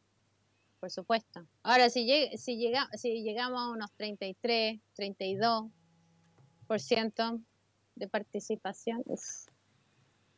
Y el problema es que, que um, cáchate este circo que vamos a elegir acá. Sí, pues. Además, da lo mismo. Yo creo que, yo creo que como que ya, ya se notaba hace 10 años atrás cuando Piñera estaba ya en su, uh, llevaba como un año como presidente, ya se notaba que se podía ir a la casa. Porque en realidad el Estado de Chile sigue funcionando con o sin presidente. Sí, pues. Porque aparentemente no es responsable de lo que hacen los pacos. Aparentemente no es responsable de ninguna cuestión que está pasando en Chile. Entonces ya, pues. Entonces, ¿por qué te tenemos ahí? Bueno, Sí, eh, es que eso ya... Y como encontraron a estos, esto, este, esta manga de weones que se creen, porque estudiaron dos años afuera, que se creen, no sé, eh, están, están como endiosados, así como que, ay, el cambio, nosotros lo podemos hacer mejor y nosotros vamos como a salvar a Chile y, y uno los ve y dice, estos bueno, no serían ¿Me entienden? No tenían pega ni, un, una pyme. ¿Me entiendes? es como, como... Es que son... Como que ellos se creen, como tú dices, se creen el cuento. Y, y eso es muy peligroso, creer que uno tiene todas las respuestas. Además, que es todo otro tema. ¿ah? Sí, esta weá. Se ha generado, la concertación ha generado un recambio dentro de sí misma, que ha generado una generación casi completa de gente que jura que tiene toda la respuesta. Es una soberbia muy peligrosa. Esta, esta weá se viene, si es que llegara a ocurrir eso, se vendría como una versión de la película Super Cool, pero de, mm, de, de, David Argento, ese em, italiano de Cinegor porque la, porque mm, la película Super Cool se trata de un pendejo, el más, el más weón del curso, que termina siendo el weón más bacán del, del, carrete, el McLovin. En este, en este caso sería más o menos esa, esa misma película, pero no sería de humor, sino que sería de, de, terror. Porque mm, la, la, peor de todas las hipótesis es que en quizás la peor crisis que ha tenido Chile y que va a experimentar en toda su historia, eh, eh, eh, está, está todo en juego en este minuto, nos toque con un grupo de hueones que se creen la raja y que además no le han ganado a nadie. Si ese es el gran problema, el, mayor, el mayor de todos los problemas. Entonces, si, si, los hueones... Pero importa, pero digo, importa, pero importa a largo plazo. Es que, ¿sabes, ¿sabes qué? Es que, no, es que nos están vendiendo como esta carrera presencial como si fuese lo más importante que hay. No es una pega administrativa nomás. ¿Qué va a hacer? ¿Van a cambiar la, la deuda gigantesca que nos está dejando? ¿Va a regresar toda la plata que ha salido de Chile? No. A mí me, da, a mí me da ¿Mm? la impresión de que estos tipos van a van a cagarse, van, van a llegar a cagarse los pantalones, si asumen el 11 de marzo, ahí por el 13 de marzo van a estar llorando. y, el, y el 15 de marzo ya van a estar metidos Gutenberg Martínez, Eizaguirre, weón, em, eh, Chico Saldívar. Chico Saldívar, el, este, este, este, otro weón del norte también bueno para robar plata, el, ¿cómo se llama? De la isla Dabson.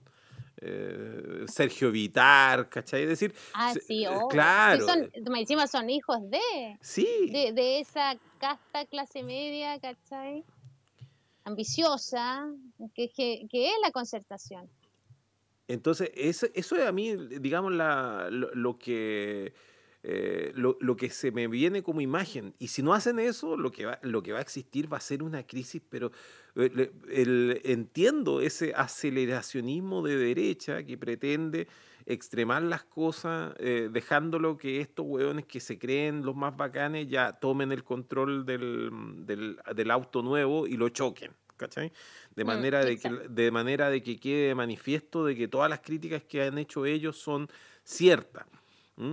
Pero, por, pero, pero, pero la, la verdad es que no, no, no eh, yo nunca había visto una situación en donde existieran tantas opciones y que todas las opciones fueran malas.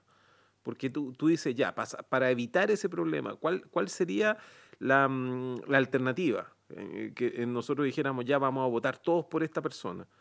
Eh, uno dice, ya, vamos a votar por Arte, en el caso mío, porque somos porfiados, por, por un tema de, de, compromiso, de convicción, pero resulta que mm, eh, hablando de acciones que son inconducentes, Artés tampoco ha hecho una campaña de convocar, de, para convocar de manera amplia a las personas. De hecho, se propuso eh, incluso una cantidad reducida de electores. Él también está hablando de largo plazo.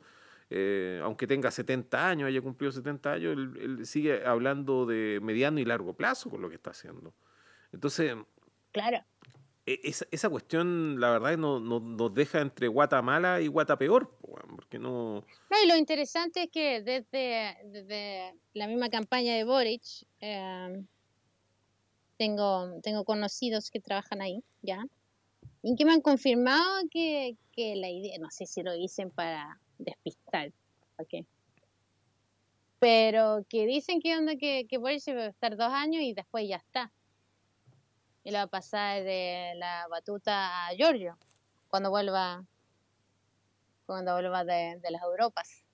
Ya, pero, pero, pero, pero, espérate, Giorgio vendría a ser como Alejandro Magno y en este minuto lo está educando Aristóteles, weón. Oye, si, si Giorgio Jackson es el único, Oye, de, la, de esa generación culeada, en eh, de esa generación culeada en donde todos han demostrado ser, pero del verbo hueón es Giorgio Jackson es el hueón que lleva la batuta, el hueón que, el hueón que lleva la guaripola en el desfile de los hueones.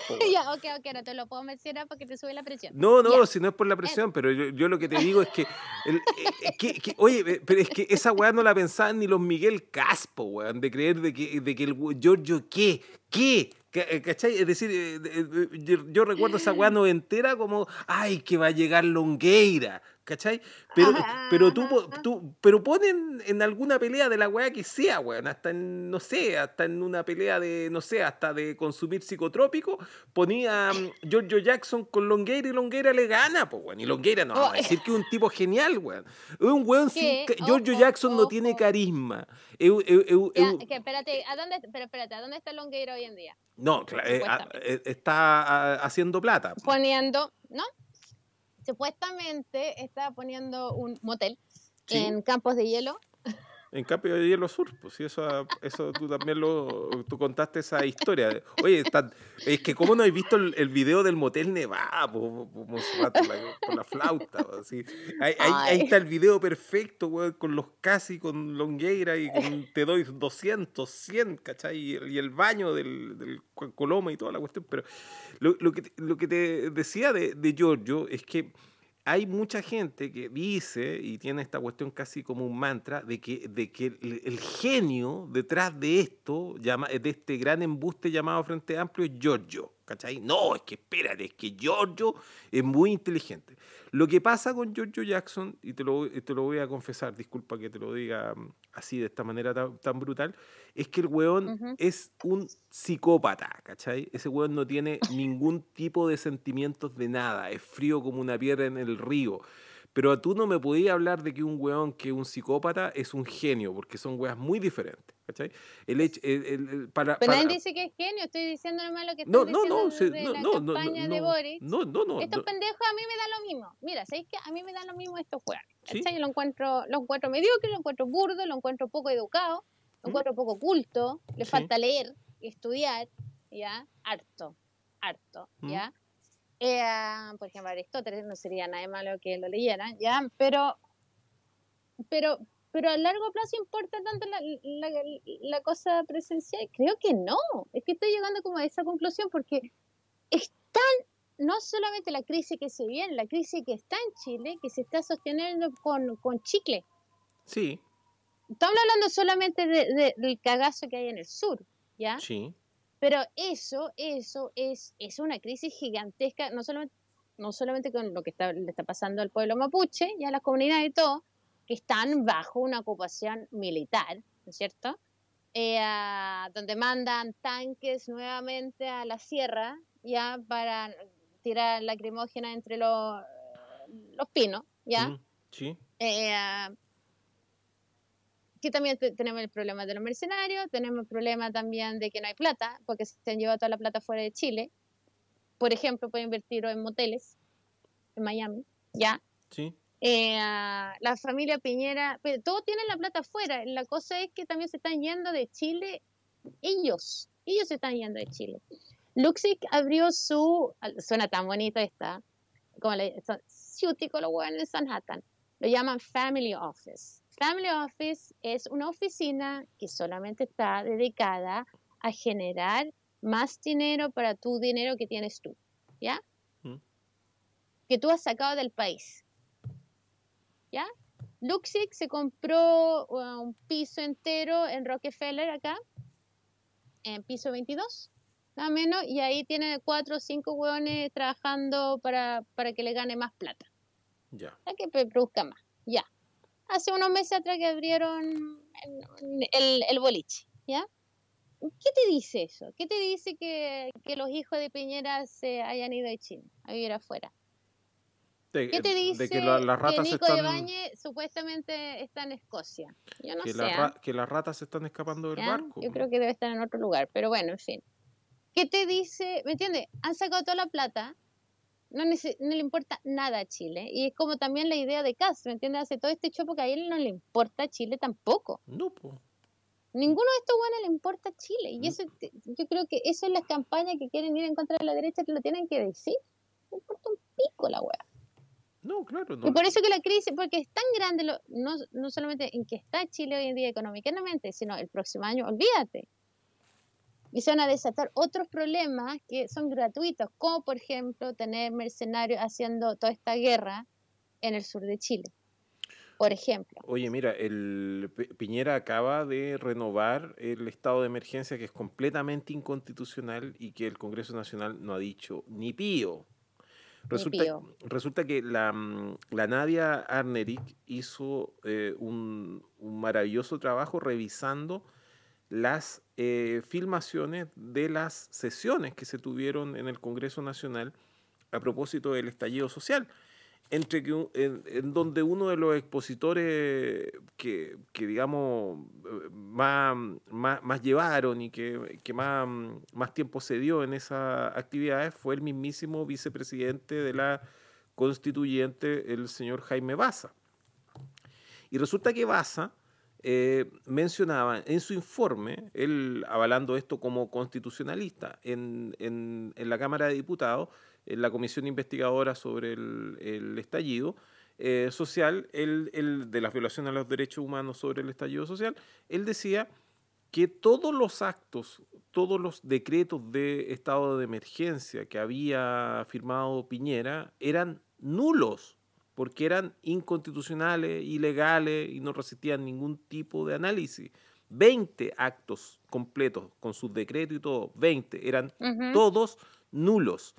Y resulta que em, cuando llegó la hora de los hubo, eso ni siquiera se lo tiraron encima a Piñera durante la... Mm, eh, el, eh, Baza dijo en, esa, en, esa, en esos momentos en que él eh, era una persona muy distinta a la que es ahora, que obviamente ya le pasaron un hueso para que mordiera, entonces ya no, no, tiene que andar mordiendo ni persiguiendo los autos ni haciendo esas cosas.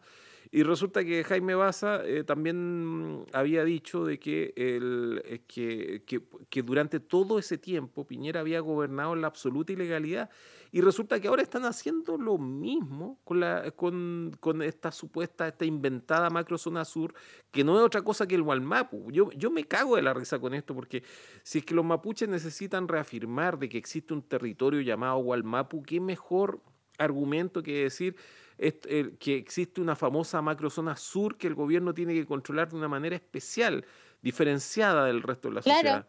Y, crearon, crearon, crearon un, un, país dentro de un país. Exacto. Y resulta que este, en este estado de emergencia, que en el fondo es un estado de sitio, nuevamente valen los mismos argumentos que dijo Jaime Baza y que son los argumentos que yo dije antes incluso de que apareciera el decreto, de que es un decreto inconstitucional porque tú no puedes eh, tirar a los milicos para controlar una situación eh, para controlar un territorio, si eso es lo que están haciendo, es, como una ocupación militar en la Araucanía y eso no se puede hacer. No, absolutamente no. Y cualquier otro presidente que haría eso en otro país, ¿qué? que los tildarían qué? Como...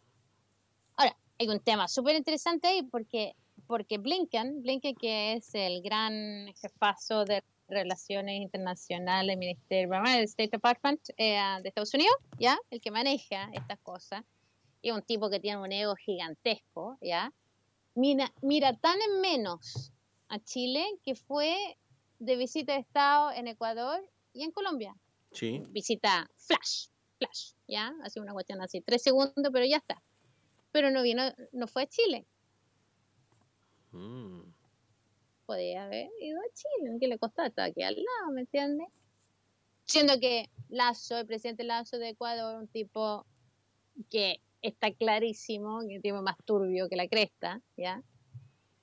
Que ahora lo están investigando desde Estados Unidos, ¿ya? Es que eh, eh, Ecuador volvió... Fue, le estrechó la mano y además, claro, volvió a la cuestión de la deserción, pero también, además, decretó un estado de sitio en la noche anterior, antes que llegara Blinken, ¿ya? No, lo que te decía es que Ecuador volvió a su tendencia histórica de, de tener, eh, digamos, de ser un estado bananero prototípico, con gobernantes corruptos,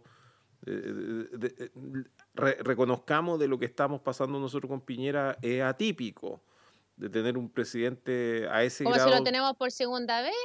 ¿Cómo que atípico? ¿Quién era Jorge Alexandre? El ¿Ah? presidente de la Sofofa. Portales? Mm. No, no, no, güey. Sí, ese es un eh, mito que Chile tenía una democracia de pura gente bien, donde habla la... Sí, no, eso pero, no es eh, verdad. Pero Ecuador, ¿cuánto pasó antes de Correa? Tuvieron en, en dos años como 10 presidentes, antes de, de, que Correa es el, único presidente que han tenido, ha tenido algún tipo de continuidad en, en, Ecuador en toda su historia. Ya, está bien, pero es porque en Chile nosotros tenemos control encima reelegimos los huevones, ¿no es cierto? Sí. Porque no se pelean más entre ellos. ¿Entiendes? Así, así, veo yo la historia, así. Si nosotros, onda, e, esa idea de que nosotros somos puros y casi somos un poquito mejores que el resto porque no somos tan bananeros, no es verdad, Chile es súper bananero. No, no, lo que, eh, lo, que, pasa es que en ¿Te Chile... malentendí? No, no, para nada, estoy completamente de acuerdo en eso, pero lo que pasa es que en Chile no existe la pugna que existe en casi todos los países latinoamericanos, que en, que en Ecuador no sé si se dará, pero probablemente puede darse de otra manera, que es la pugna que hay entre el agro y la industria, que es una pugna que tú te la encuentras en Colombia, te la encuentras en Brasil, te la encuentras en Argentina. Eh, y en Chile no existe esa pugna. No Son hay todos. Industria. Primero, no hay industria. Y en segundo lugar, tampoco hay agro. industria era de la Corfo. Y segundo, tampoco hay agro. ¿Cachai? Es decir, todo. que todo el mundo sepa eso que la Corfo puso todas las lucas para todas las, fábricas. Muy pocas fábricas se levantaron con, con capital privado. Muy pocas entonces, Yo creo que eso salvó, salvó a Chile de tener ese tipo de pugna. En eso tenéis razón. Entonces, en, en, Chile son todos, como dice Gabriel Salazar, son todos mercaderes. Es decir, los que están a cargo son comerciantes. Como son comerciantes, la verdad es que los comerciantes no tienen grandes problemas porque todo es negociable y todo tiene que ver con utilidades y con vender cosas que ellos no producen, en que cosas de las cuales ellos producen siempre sin riesgo, eh, digamos Em, ellos se preocupan de mantener un estado de manera de que ellos puedan realizar el comercio sin tener que pasar por riesgo, porque tampoco son, son avesados comerciantes.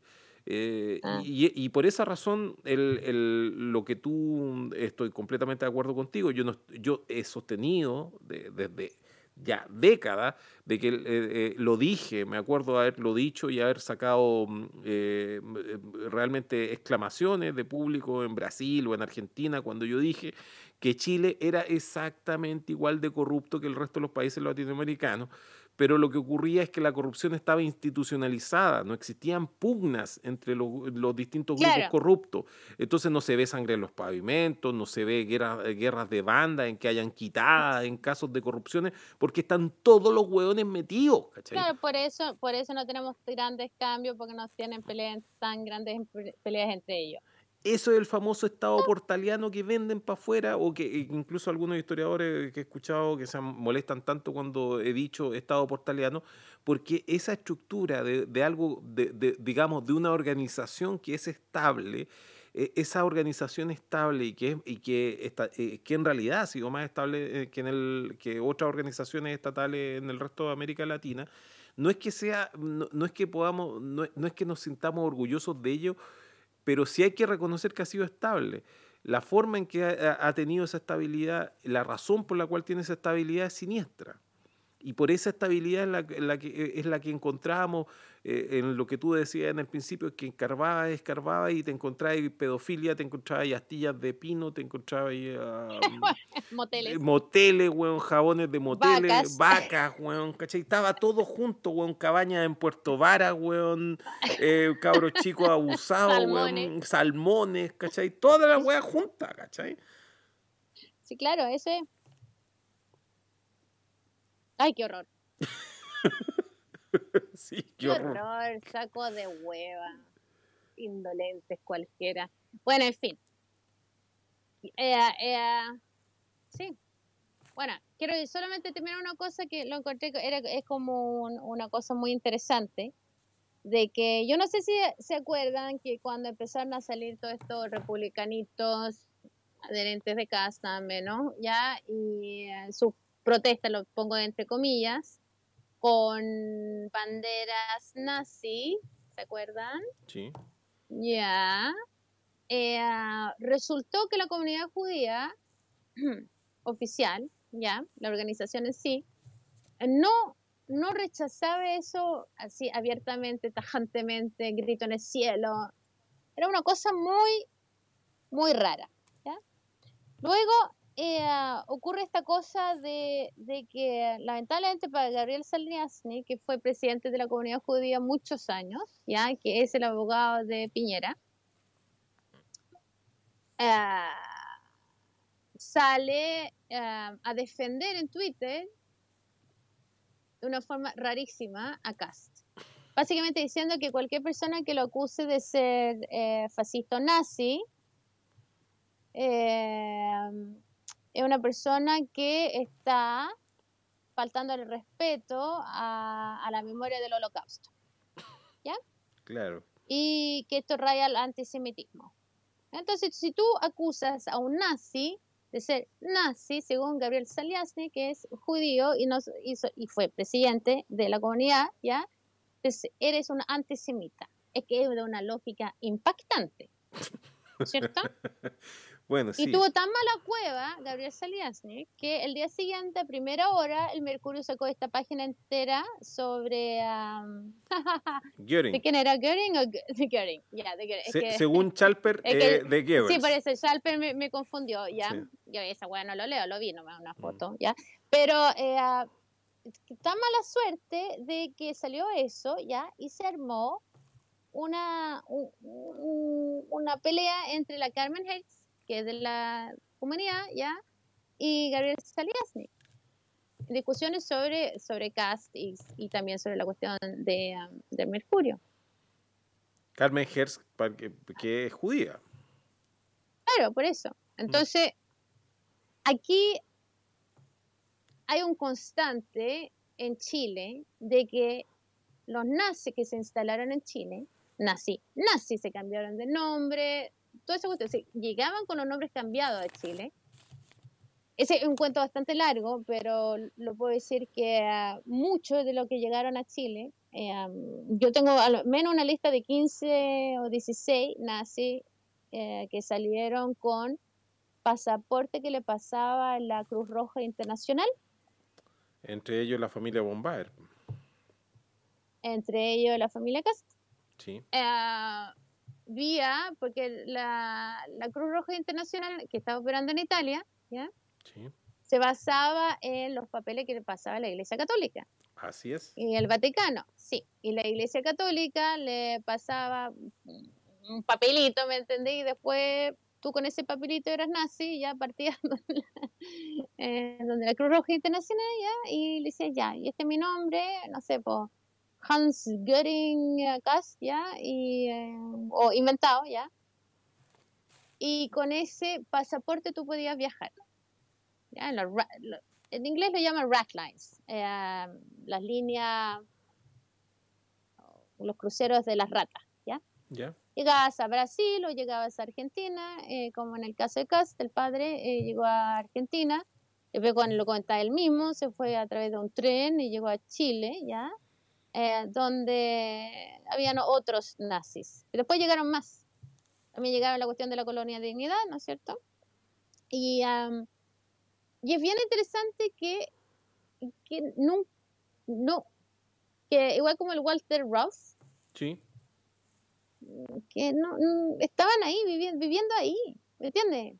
Mi tío después con, con, con los militares, ayudando, eh, mostrando obviamente sus increíbles destrezas que tenían, que habían desarrollado durante la Segunda Guerra Mundial, de diferentes formas, podría ser con manejo militar, operacional, puede ser también, no sé, como, eh, como matar a mucha gente más rápido, más barato, como en el caso de Walter Ruff.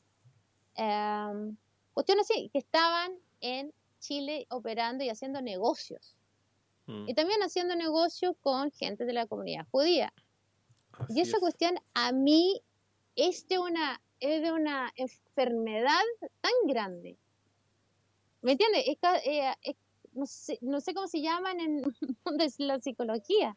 Claro. Pero ¿cómo voy a hacer negocio con una persona? que- No todo es negocio, son negocios. Es una cuestión fría. Hay ciertas cosas que no se hacen, ¿no es cierto? ¿O Pe- no? Pero, No sé. pero resulta, que, eh, re- resulta que la, mm, el- la, la guerra precisamente produce eso en, en el, en el ser humano y, y una manera de recrear esa, mm, esa característica de ser capaz de hacer cualquier cosa eh, es, la tortura. Eh, justamente a eso, mm, a eso se enfoca. No, si una cuestión es la avaricia, la avaricia es el negocio y listo.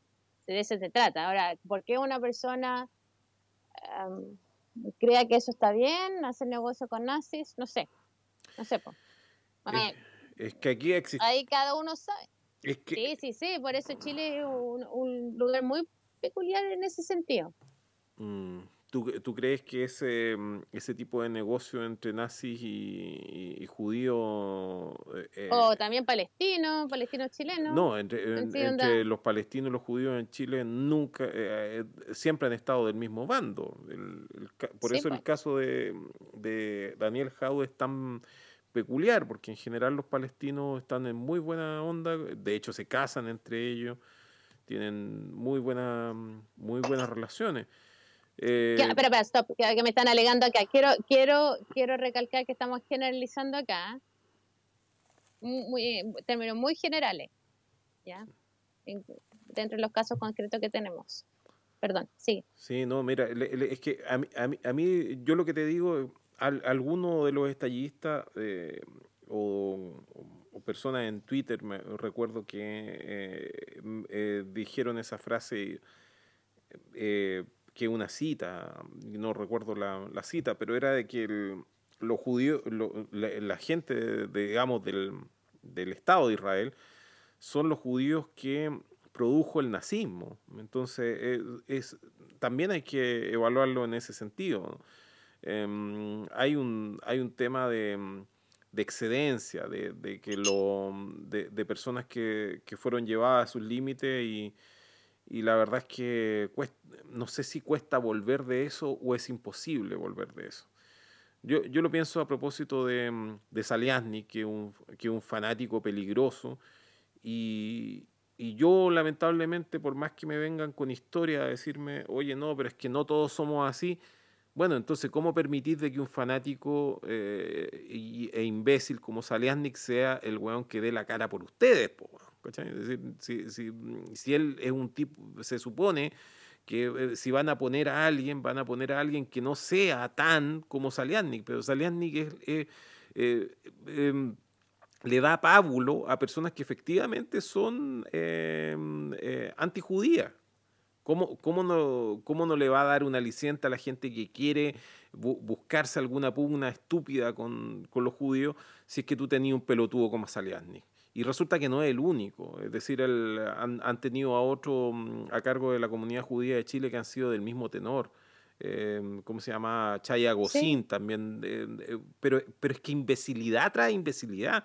Me da lo mismo lo que pase con ellos, lo, lo, que conversen en privado, pero tienen que entender que si es una comunidad que está tratando de hablar para, em, el, para el resto, tienen que tener un mínimo de empatía entendiendo de que tienen que incorporar al resto en lo que están en el mensaje que están construyendo. Y si no están si están hablando solamente para ellos solo bueno, para qué hacen para, qué hacen declaraciones públicas en su cagada de comunidad que hablen que sigan hablando entre ellos nomás y, y, todos sabemos cómo terminan esas historias. Entonces lo, lo... Pero lo encuentro, pero lo encuentro súper grave que, que, ahora uno es antisemita, uno acusa a de ser nazi. No, no, es, que, es que es Pero es que, es que tú te encontrás con, con, tipos que se supone que son razonables como Daniel Chernilo, ¿cachai? que trabaja en la Universidad eh. Adolfo Ibáñez, y también se, se, se despacha cualquier estupidez. Leído e, es, que, es que en realidad, si, si tú tenías generación de personas tratando de justificar lo que están haciendo en, en Palestina, obviamente que ya tenía un grupo de personas que, que, no tienen ninguna intención de hablar desde la honestidad intelectual, porque si es que hubiera un mínimo intelectual, eh, de, de, mm, de, honestidad intelectual, tendrían que reconocer algunas cosas y tendrían que salvar algunas distancias con el Estado de Israel. Pero si se echan el Estado de Israel encima, obviamente cargan con todas esas atrocidades y ya cruzaron una, una línea y de ahí en adelante ya está ahí en el, en el mundo de nunca jamás y podéis decir cualquier imbecilidad. Es, como, es como esa es como, no sé, es como encontrarte con gente acá en Chile que defienda a Piñera, ¿cachai? Entonces tú, tú decís, chuta, si el tipo que te, te, está defendiendo a Piñera se pone a hablar de que hay gnomos que crecen, no sé, weón, en, en las raíces de los abedules, weón, vos tenéis que creer, digamos, tenéis que entender de que es parte del pack completo, ¿cachai? El pack completo sería un weón que está defendiendo a Piñera, eh, un weón que está completamente desacreditado. Y en la misma situación está toda esa gente que está defendiendo un Estado criminal como el Estado de Israel, que no tiene defensa posible. Entonces, si, si, si tú te, te metías en esa camisa de once varas, eh, es, la, única manera en que puedo entender por qué razón eh, terminan eh, dando ese tipo de declaraciones porque claramente no están dialogando. Siempre es un Bueno. una pachotada la Sí, que se bueno, esa es otra cosa, pero en el caso específico local que tenemos de CAS, que ah, si bien yo encuentro que está bien que se sincere la gente que es fascista, aunque ellos no, quizás no se vean como fascistas porque no entienden muy bien lo que es el fascismo, pero claramente son fascistas, ¿ya? Eh, también eh, eh, estamos ante gente que tampoco tiene problema de, mm, de andar con armas, ¿me entiendes? Cuestiones así. Y que no tiene problema de, de andar baleando a gente, en protesta, etcétera. Porque, lo, porque a decir una cosa, que en Chile igual uno puede tener pelea, etcétera, pelea combo, no, no con metralleta, Sí. no sé, bueno, en fin. Bueno, eh, Ah. la, la- la discusión, sí, eh, eh, da, da para todo un tema eso de, de que si es nazismo o no es nazismo lo que estamos enfocando. Ah, esa cuestión es nazismo, totalmente. Fascismo, nazismo, lo que tú quieras llamarlo, lo es. Claro, el- pero, pero, pero sí te digo que la, mm, la defensa, la supuesta defensa Hubo un de... tipo, que, no sé, pero no sé que fue un, chico que, que, que se leyó el, entre comillas, programa de casa.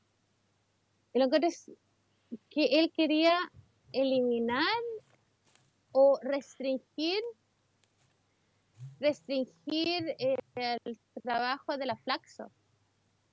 Ya. Que yo no he escuchado de la Flaxo desde 1989, ponte tú una cosa así, hace harto tiempo que no produce nada, ¿no? Pero es como, wow, alguien estaba poniendo atención y en Casca se fue muy preocupado de Flaxo, ya, eso es cómico, ¿ya? Pero después anda pensando, le dice, ah, ya, entonces estudios, por mucho que produ- no produzcan o produzcan, da lo mismo, que produce puede ser nada, ¿ya? Eh, ¿Qué tal si hubiese sido una persona de izquierda que diga que, ¿sabéis qué? Libertad y desarrollo, na- no more, nada más. Aquí, hasta aquí llegamos con libertad de desarrollo. Ah, no, ahí yo, Eh, ahí, que ahí yo Sofoco no- no puede de- reunirse. descorcho la champaña que ¿Ya? tengo que guardar el tiro. ¿Entiendes? Es como, hay una, ah, existe una, una razón por la cual nosotros no aguantamos estos tipos que digan, escriban y ah, no aguantaron, pero andan, bueno, si un, un think tank que se cree think tank, pero no es un think tank, ¿ya? Pero si, si, si lo damos vuelta, no, no corresponde, ¿ya? Entonces es como, mira, están caminando por un, por un camino, eh, yo sé que es como muy novedoso todo lo que dice este weón, porque es como la, locura misma, es un weón tan, desatado, y lo dice con esa sonrisa, y se junta con la Iska, y la Iska lo encuentra súper entretenido, amoroso y simpático. Yo me he topado dos veces con Casti te voy a decir una cosa, un, plomo. Un plomo, no tiene ninguna hueá de simpático, así que yo no entiendo de, qué, de dónde sacó la Iska que se le gustan los hueones rusios. No sé. Pero que la mina diga que es un weón súper simpático. No, no es simpático. Y bueno para la talla, como decía. Era, era bueno, Bueno, para la talla, era entonces, bueno la si tú talla. crees que Casti es bueno para la talla, siendo que, yo, quizás estaba en un mal momento las dos veces que yo me he topado con él, ya, pero es porque tú no lo estáis pasando bien y que en la vida si tú crees que ese weón es bueno para la talla. ¿me estoy, me estoy, onda, me estoy imaginando un, un show es seco, de... es seco en la cama. El tipo es seco en la cama y anda, wow.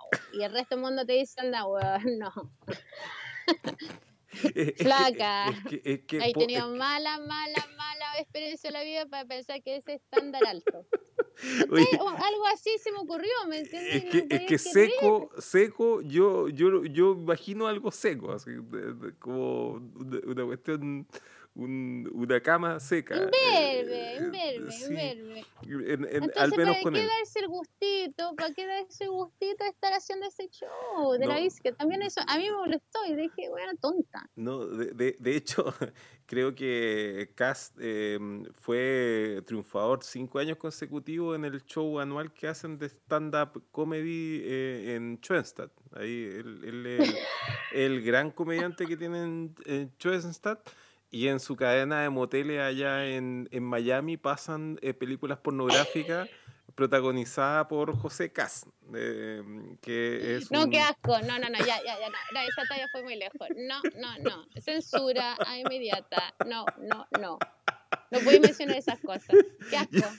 Ya, Qué di- asco. disculpa, disculpa, disculpa. Me, sí, me sí. castigo, me no, pero te estoy diciendo que es como, entonces como el blanqueo del fascismo ya no es que es simpático. No, bueno, es que onda, te costó tanto crear este personaje importante, embarazada, lo hiciste todo, ya ahí estuviste, la gente te cree y todo, y de, ah, la encontré súper simpático este ruso, porque lo encontré regio, y tenemos gusto, Mira, el, fa- el fa- mala experiencia. el fascismo italiano intenta Ah. reconstruir eh, un- mitológicamente a Italia desde las ruinas de Roma, del Imperio Romano, el fascismo Rómulo. El, el- el- nazismo mm, en Alemania lo que intenta es, es- es crearse una, mm, una- un pasado mítico del pueblo alemán, de un, un mito fundacional y de ahí reconstruirse. El sionismo es bastante parecido en eso, es decir, son, son casi la misma... Son, Ya, son- pero entonces el fascismo chileno, ¿sobre qué se está no, no, e- eso es justamente lo Sobre que- los hot dogs de Bavaria. esa mismo era lo que te estaba diciendo, eso mismo, pucha, me leíste la mente.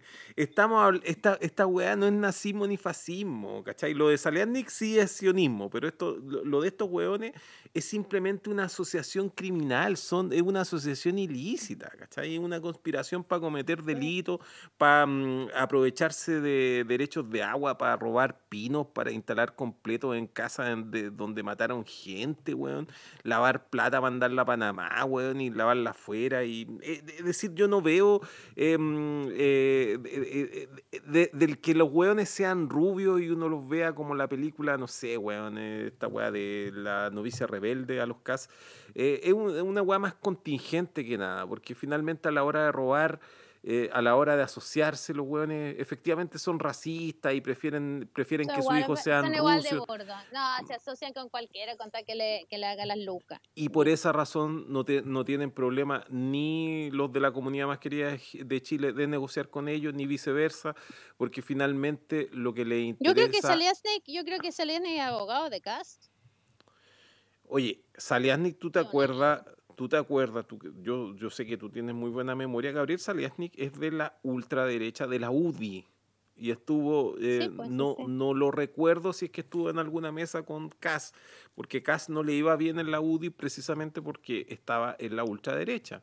Él está en, el mismo, en la misma vereda con Kass. Y, y claro, la defensa, la defensa, digamos, no sé, pa- mitológica que hace de- de- de- de José, la verdad es que no tiene mucho sentido. Si, finalmente lo que, yo, lo que yo te digo es que lo, lo- lo- el pasado nazi, que está completamente documentado, del abuelo de Kass y del abuelo de la Ena Bombaer, em, en el caso de la abuela la Ena Bombaer es mucho más grave que el de No, Kass. no es el abuelo de Cast, es el papá. El papá, ya, disculpa, el papá y de Kass y el abuelo de la Ena Bombaer Oye, Miguel, perdóname, Miguel Cast. Miguel Cast, su hermano mayor. es su ¿ya? hermano mayor, sí, tiene Nació en, na- nació en Alemania.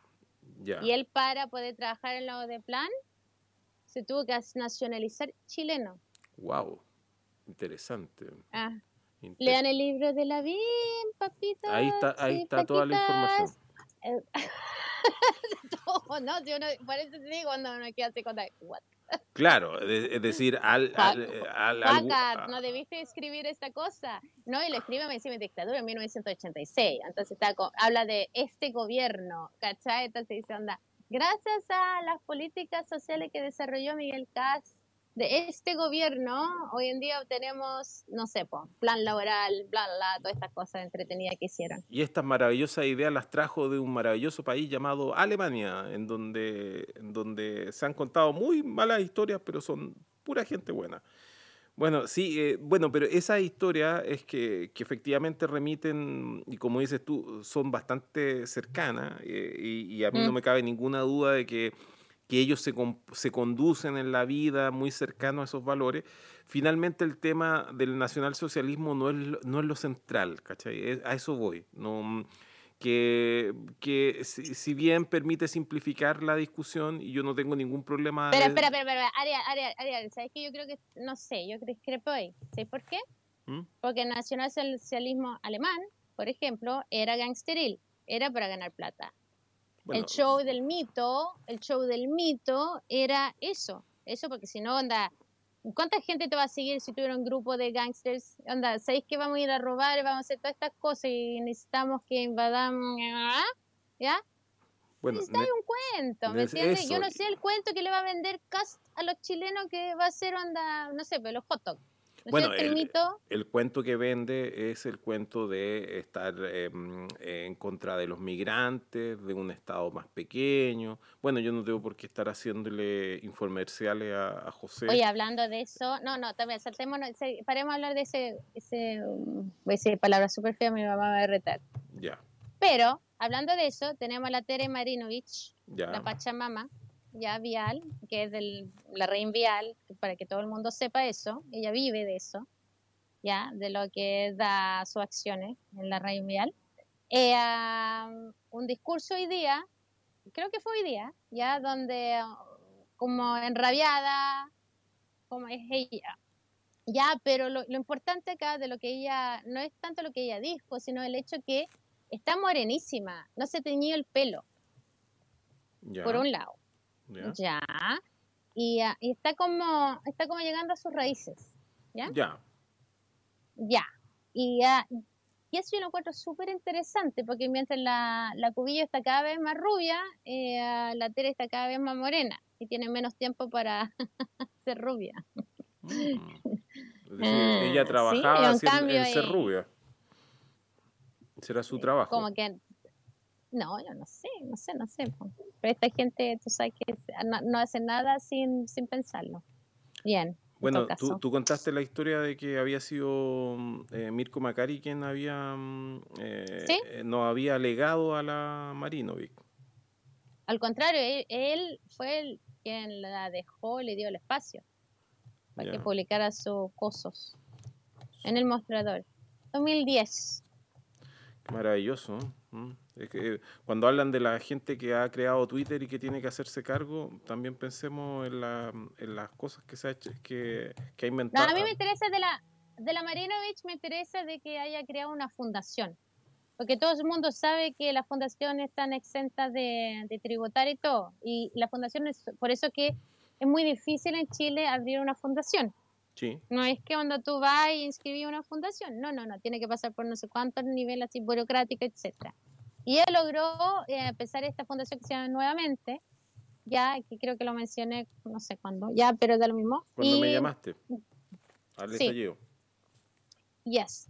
Y ah, lo encuentro súper interesante porque no sé para qué necesita esa fundación. ¿Ya? Ahí está el Ah, cuento. que a la- ahí está el cuento, ¿no es cierto? Entonces, aquí yo creo que, que ah, o- otra movida de negocio nuevamente. eh, eh, y, ah, y hay algo ahí, hay algo ahí. No sé por qué era, era necesario armar una, una fundación, eh, si no es para mo- mover dinero, capital por ahí. Es que cuando ya una asociación ilícita es demasiado, demasiado grande, como dijiste tú respecto Sí. al nazismo, necesita construirse una ideología Oh, o, o sí, constituirse, o constituirse como religión o algo así, de manera de, de, de que No, haya... yo creo que para lavar, yo creo que para...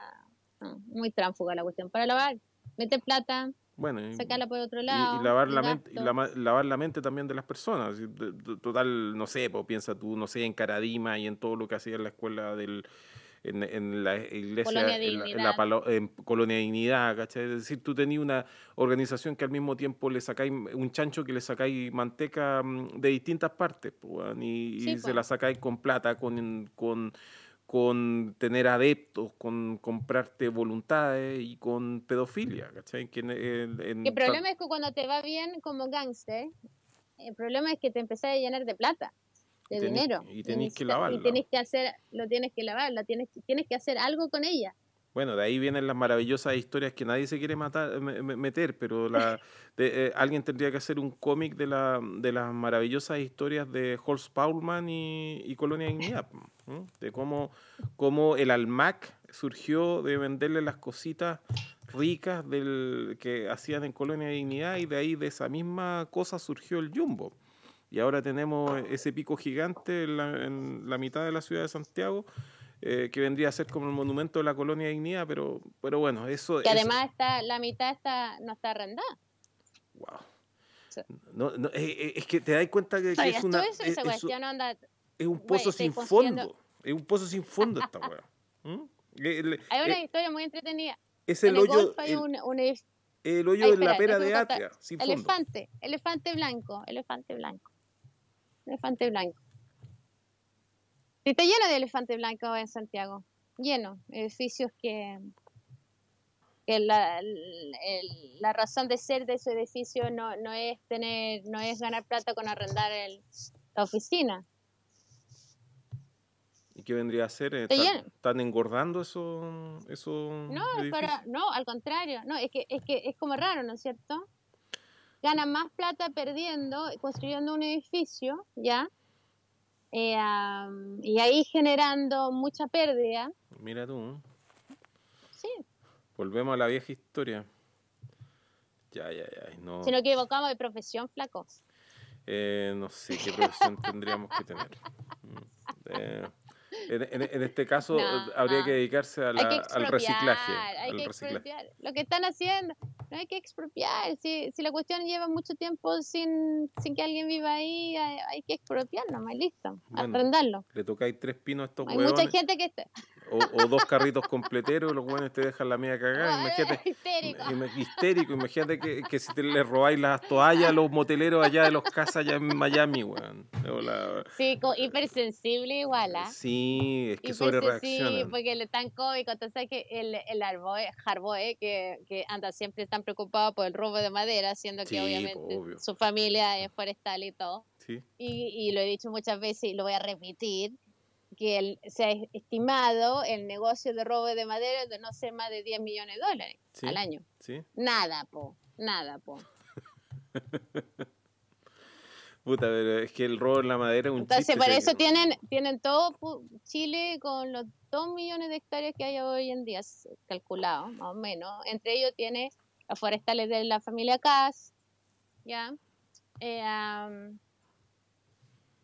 tienen al, sur repleto de mercenarios extranjeros y ahí, ahí lo tenéis, son sensibles. Como tú dices, si a uno le toca tres pinos se ponen histéricos. Ahora le vamos a decir el palos. Entonces, el palo, el pino. El, palos. Oye, ¿te parece que dejemos esta transmisión hasta acá, Montserrat? Sí, yo creo, ¿ah? Oye, creo. No sé si alguien... ¿Qué? Para mí ha sido un gusto volver a escucharte después de tanto tiempo y que haya surgido mm, por un ah, eh, por algo fortuito. Lo agradezco aún más y quedo pendiente a tus señales de humo para que saquemos un contrainteligente. Eh, y... Esto yo creo que es bueno, eh, fue un contrainteligente que no, no está siendo grabado, por lo tanto le aviso a todos los periodistas que después me andan pidiendo el audio, sorry, Oye, pero te cuento una noticia, Monserrat, aprovechando que dijiste eso. ¿Sí? E, este contrainteligente sí está siendo grabado. ahora, ahora, claro, si es que tú quieres que no difunda la grabación, eh, eh, tú me dices y no la difundo, pero la, estoy grabando porque está, eh, había armado todo esto para poder grabar justamente la, la sesión de prueba. Y yo estaba pensando que estábamos hablando nosotros, no hay nadie más. No, si como que nadie... Gente está escuchando. No, si hay harta gente escuchando. Oh. Tenemos como, mm, hay como 20 personas escuchándonos, queridos amigos escuchándonos. Em, pero eh, esto, esta reunión de pauta fue grabada, pero yo, es cosa, tú, tú me dices y yo lo tiro a la papelera y, y se acaba la grabación, no te preocupes. Ya, ponle así, onda, quien, em, no es que es muy cómico, porque siempre me piden, los periodistas después aparecen y dicen, ay, me gustaría que tú dijiste no sé qué, que no...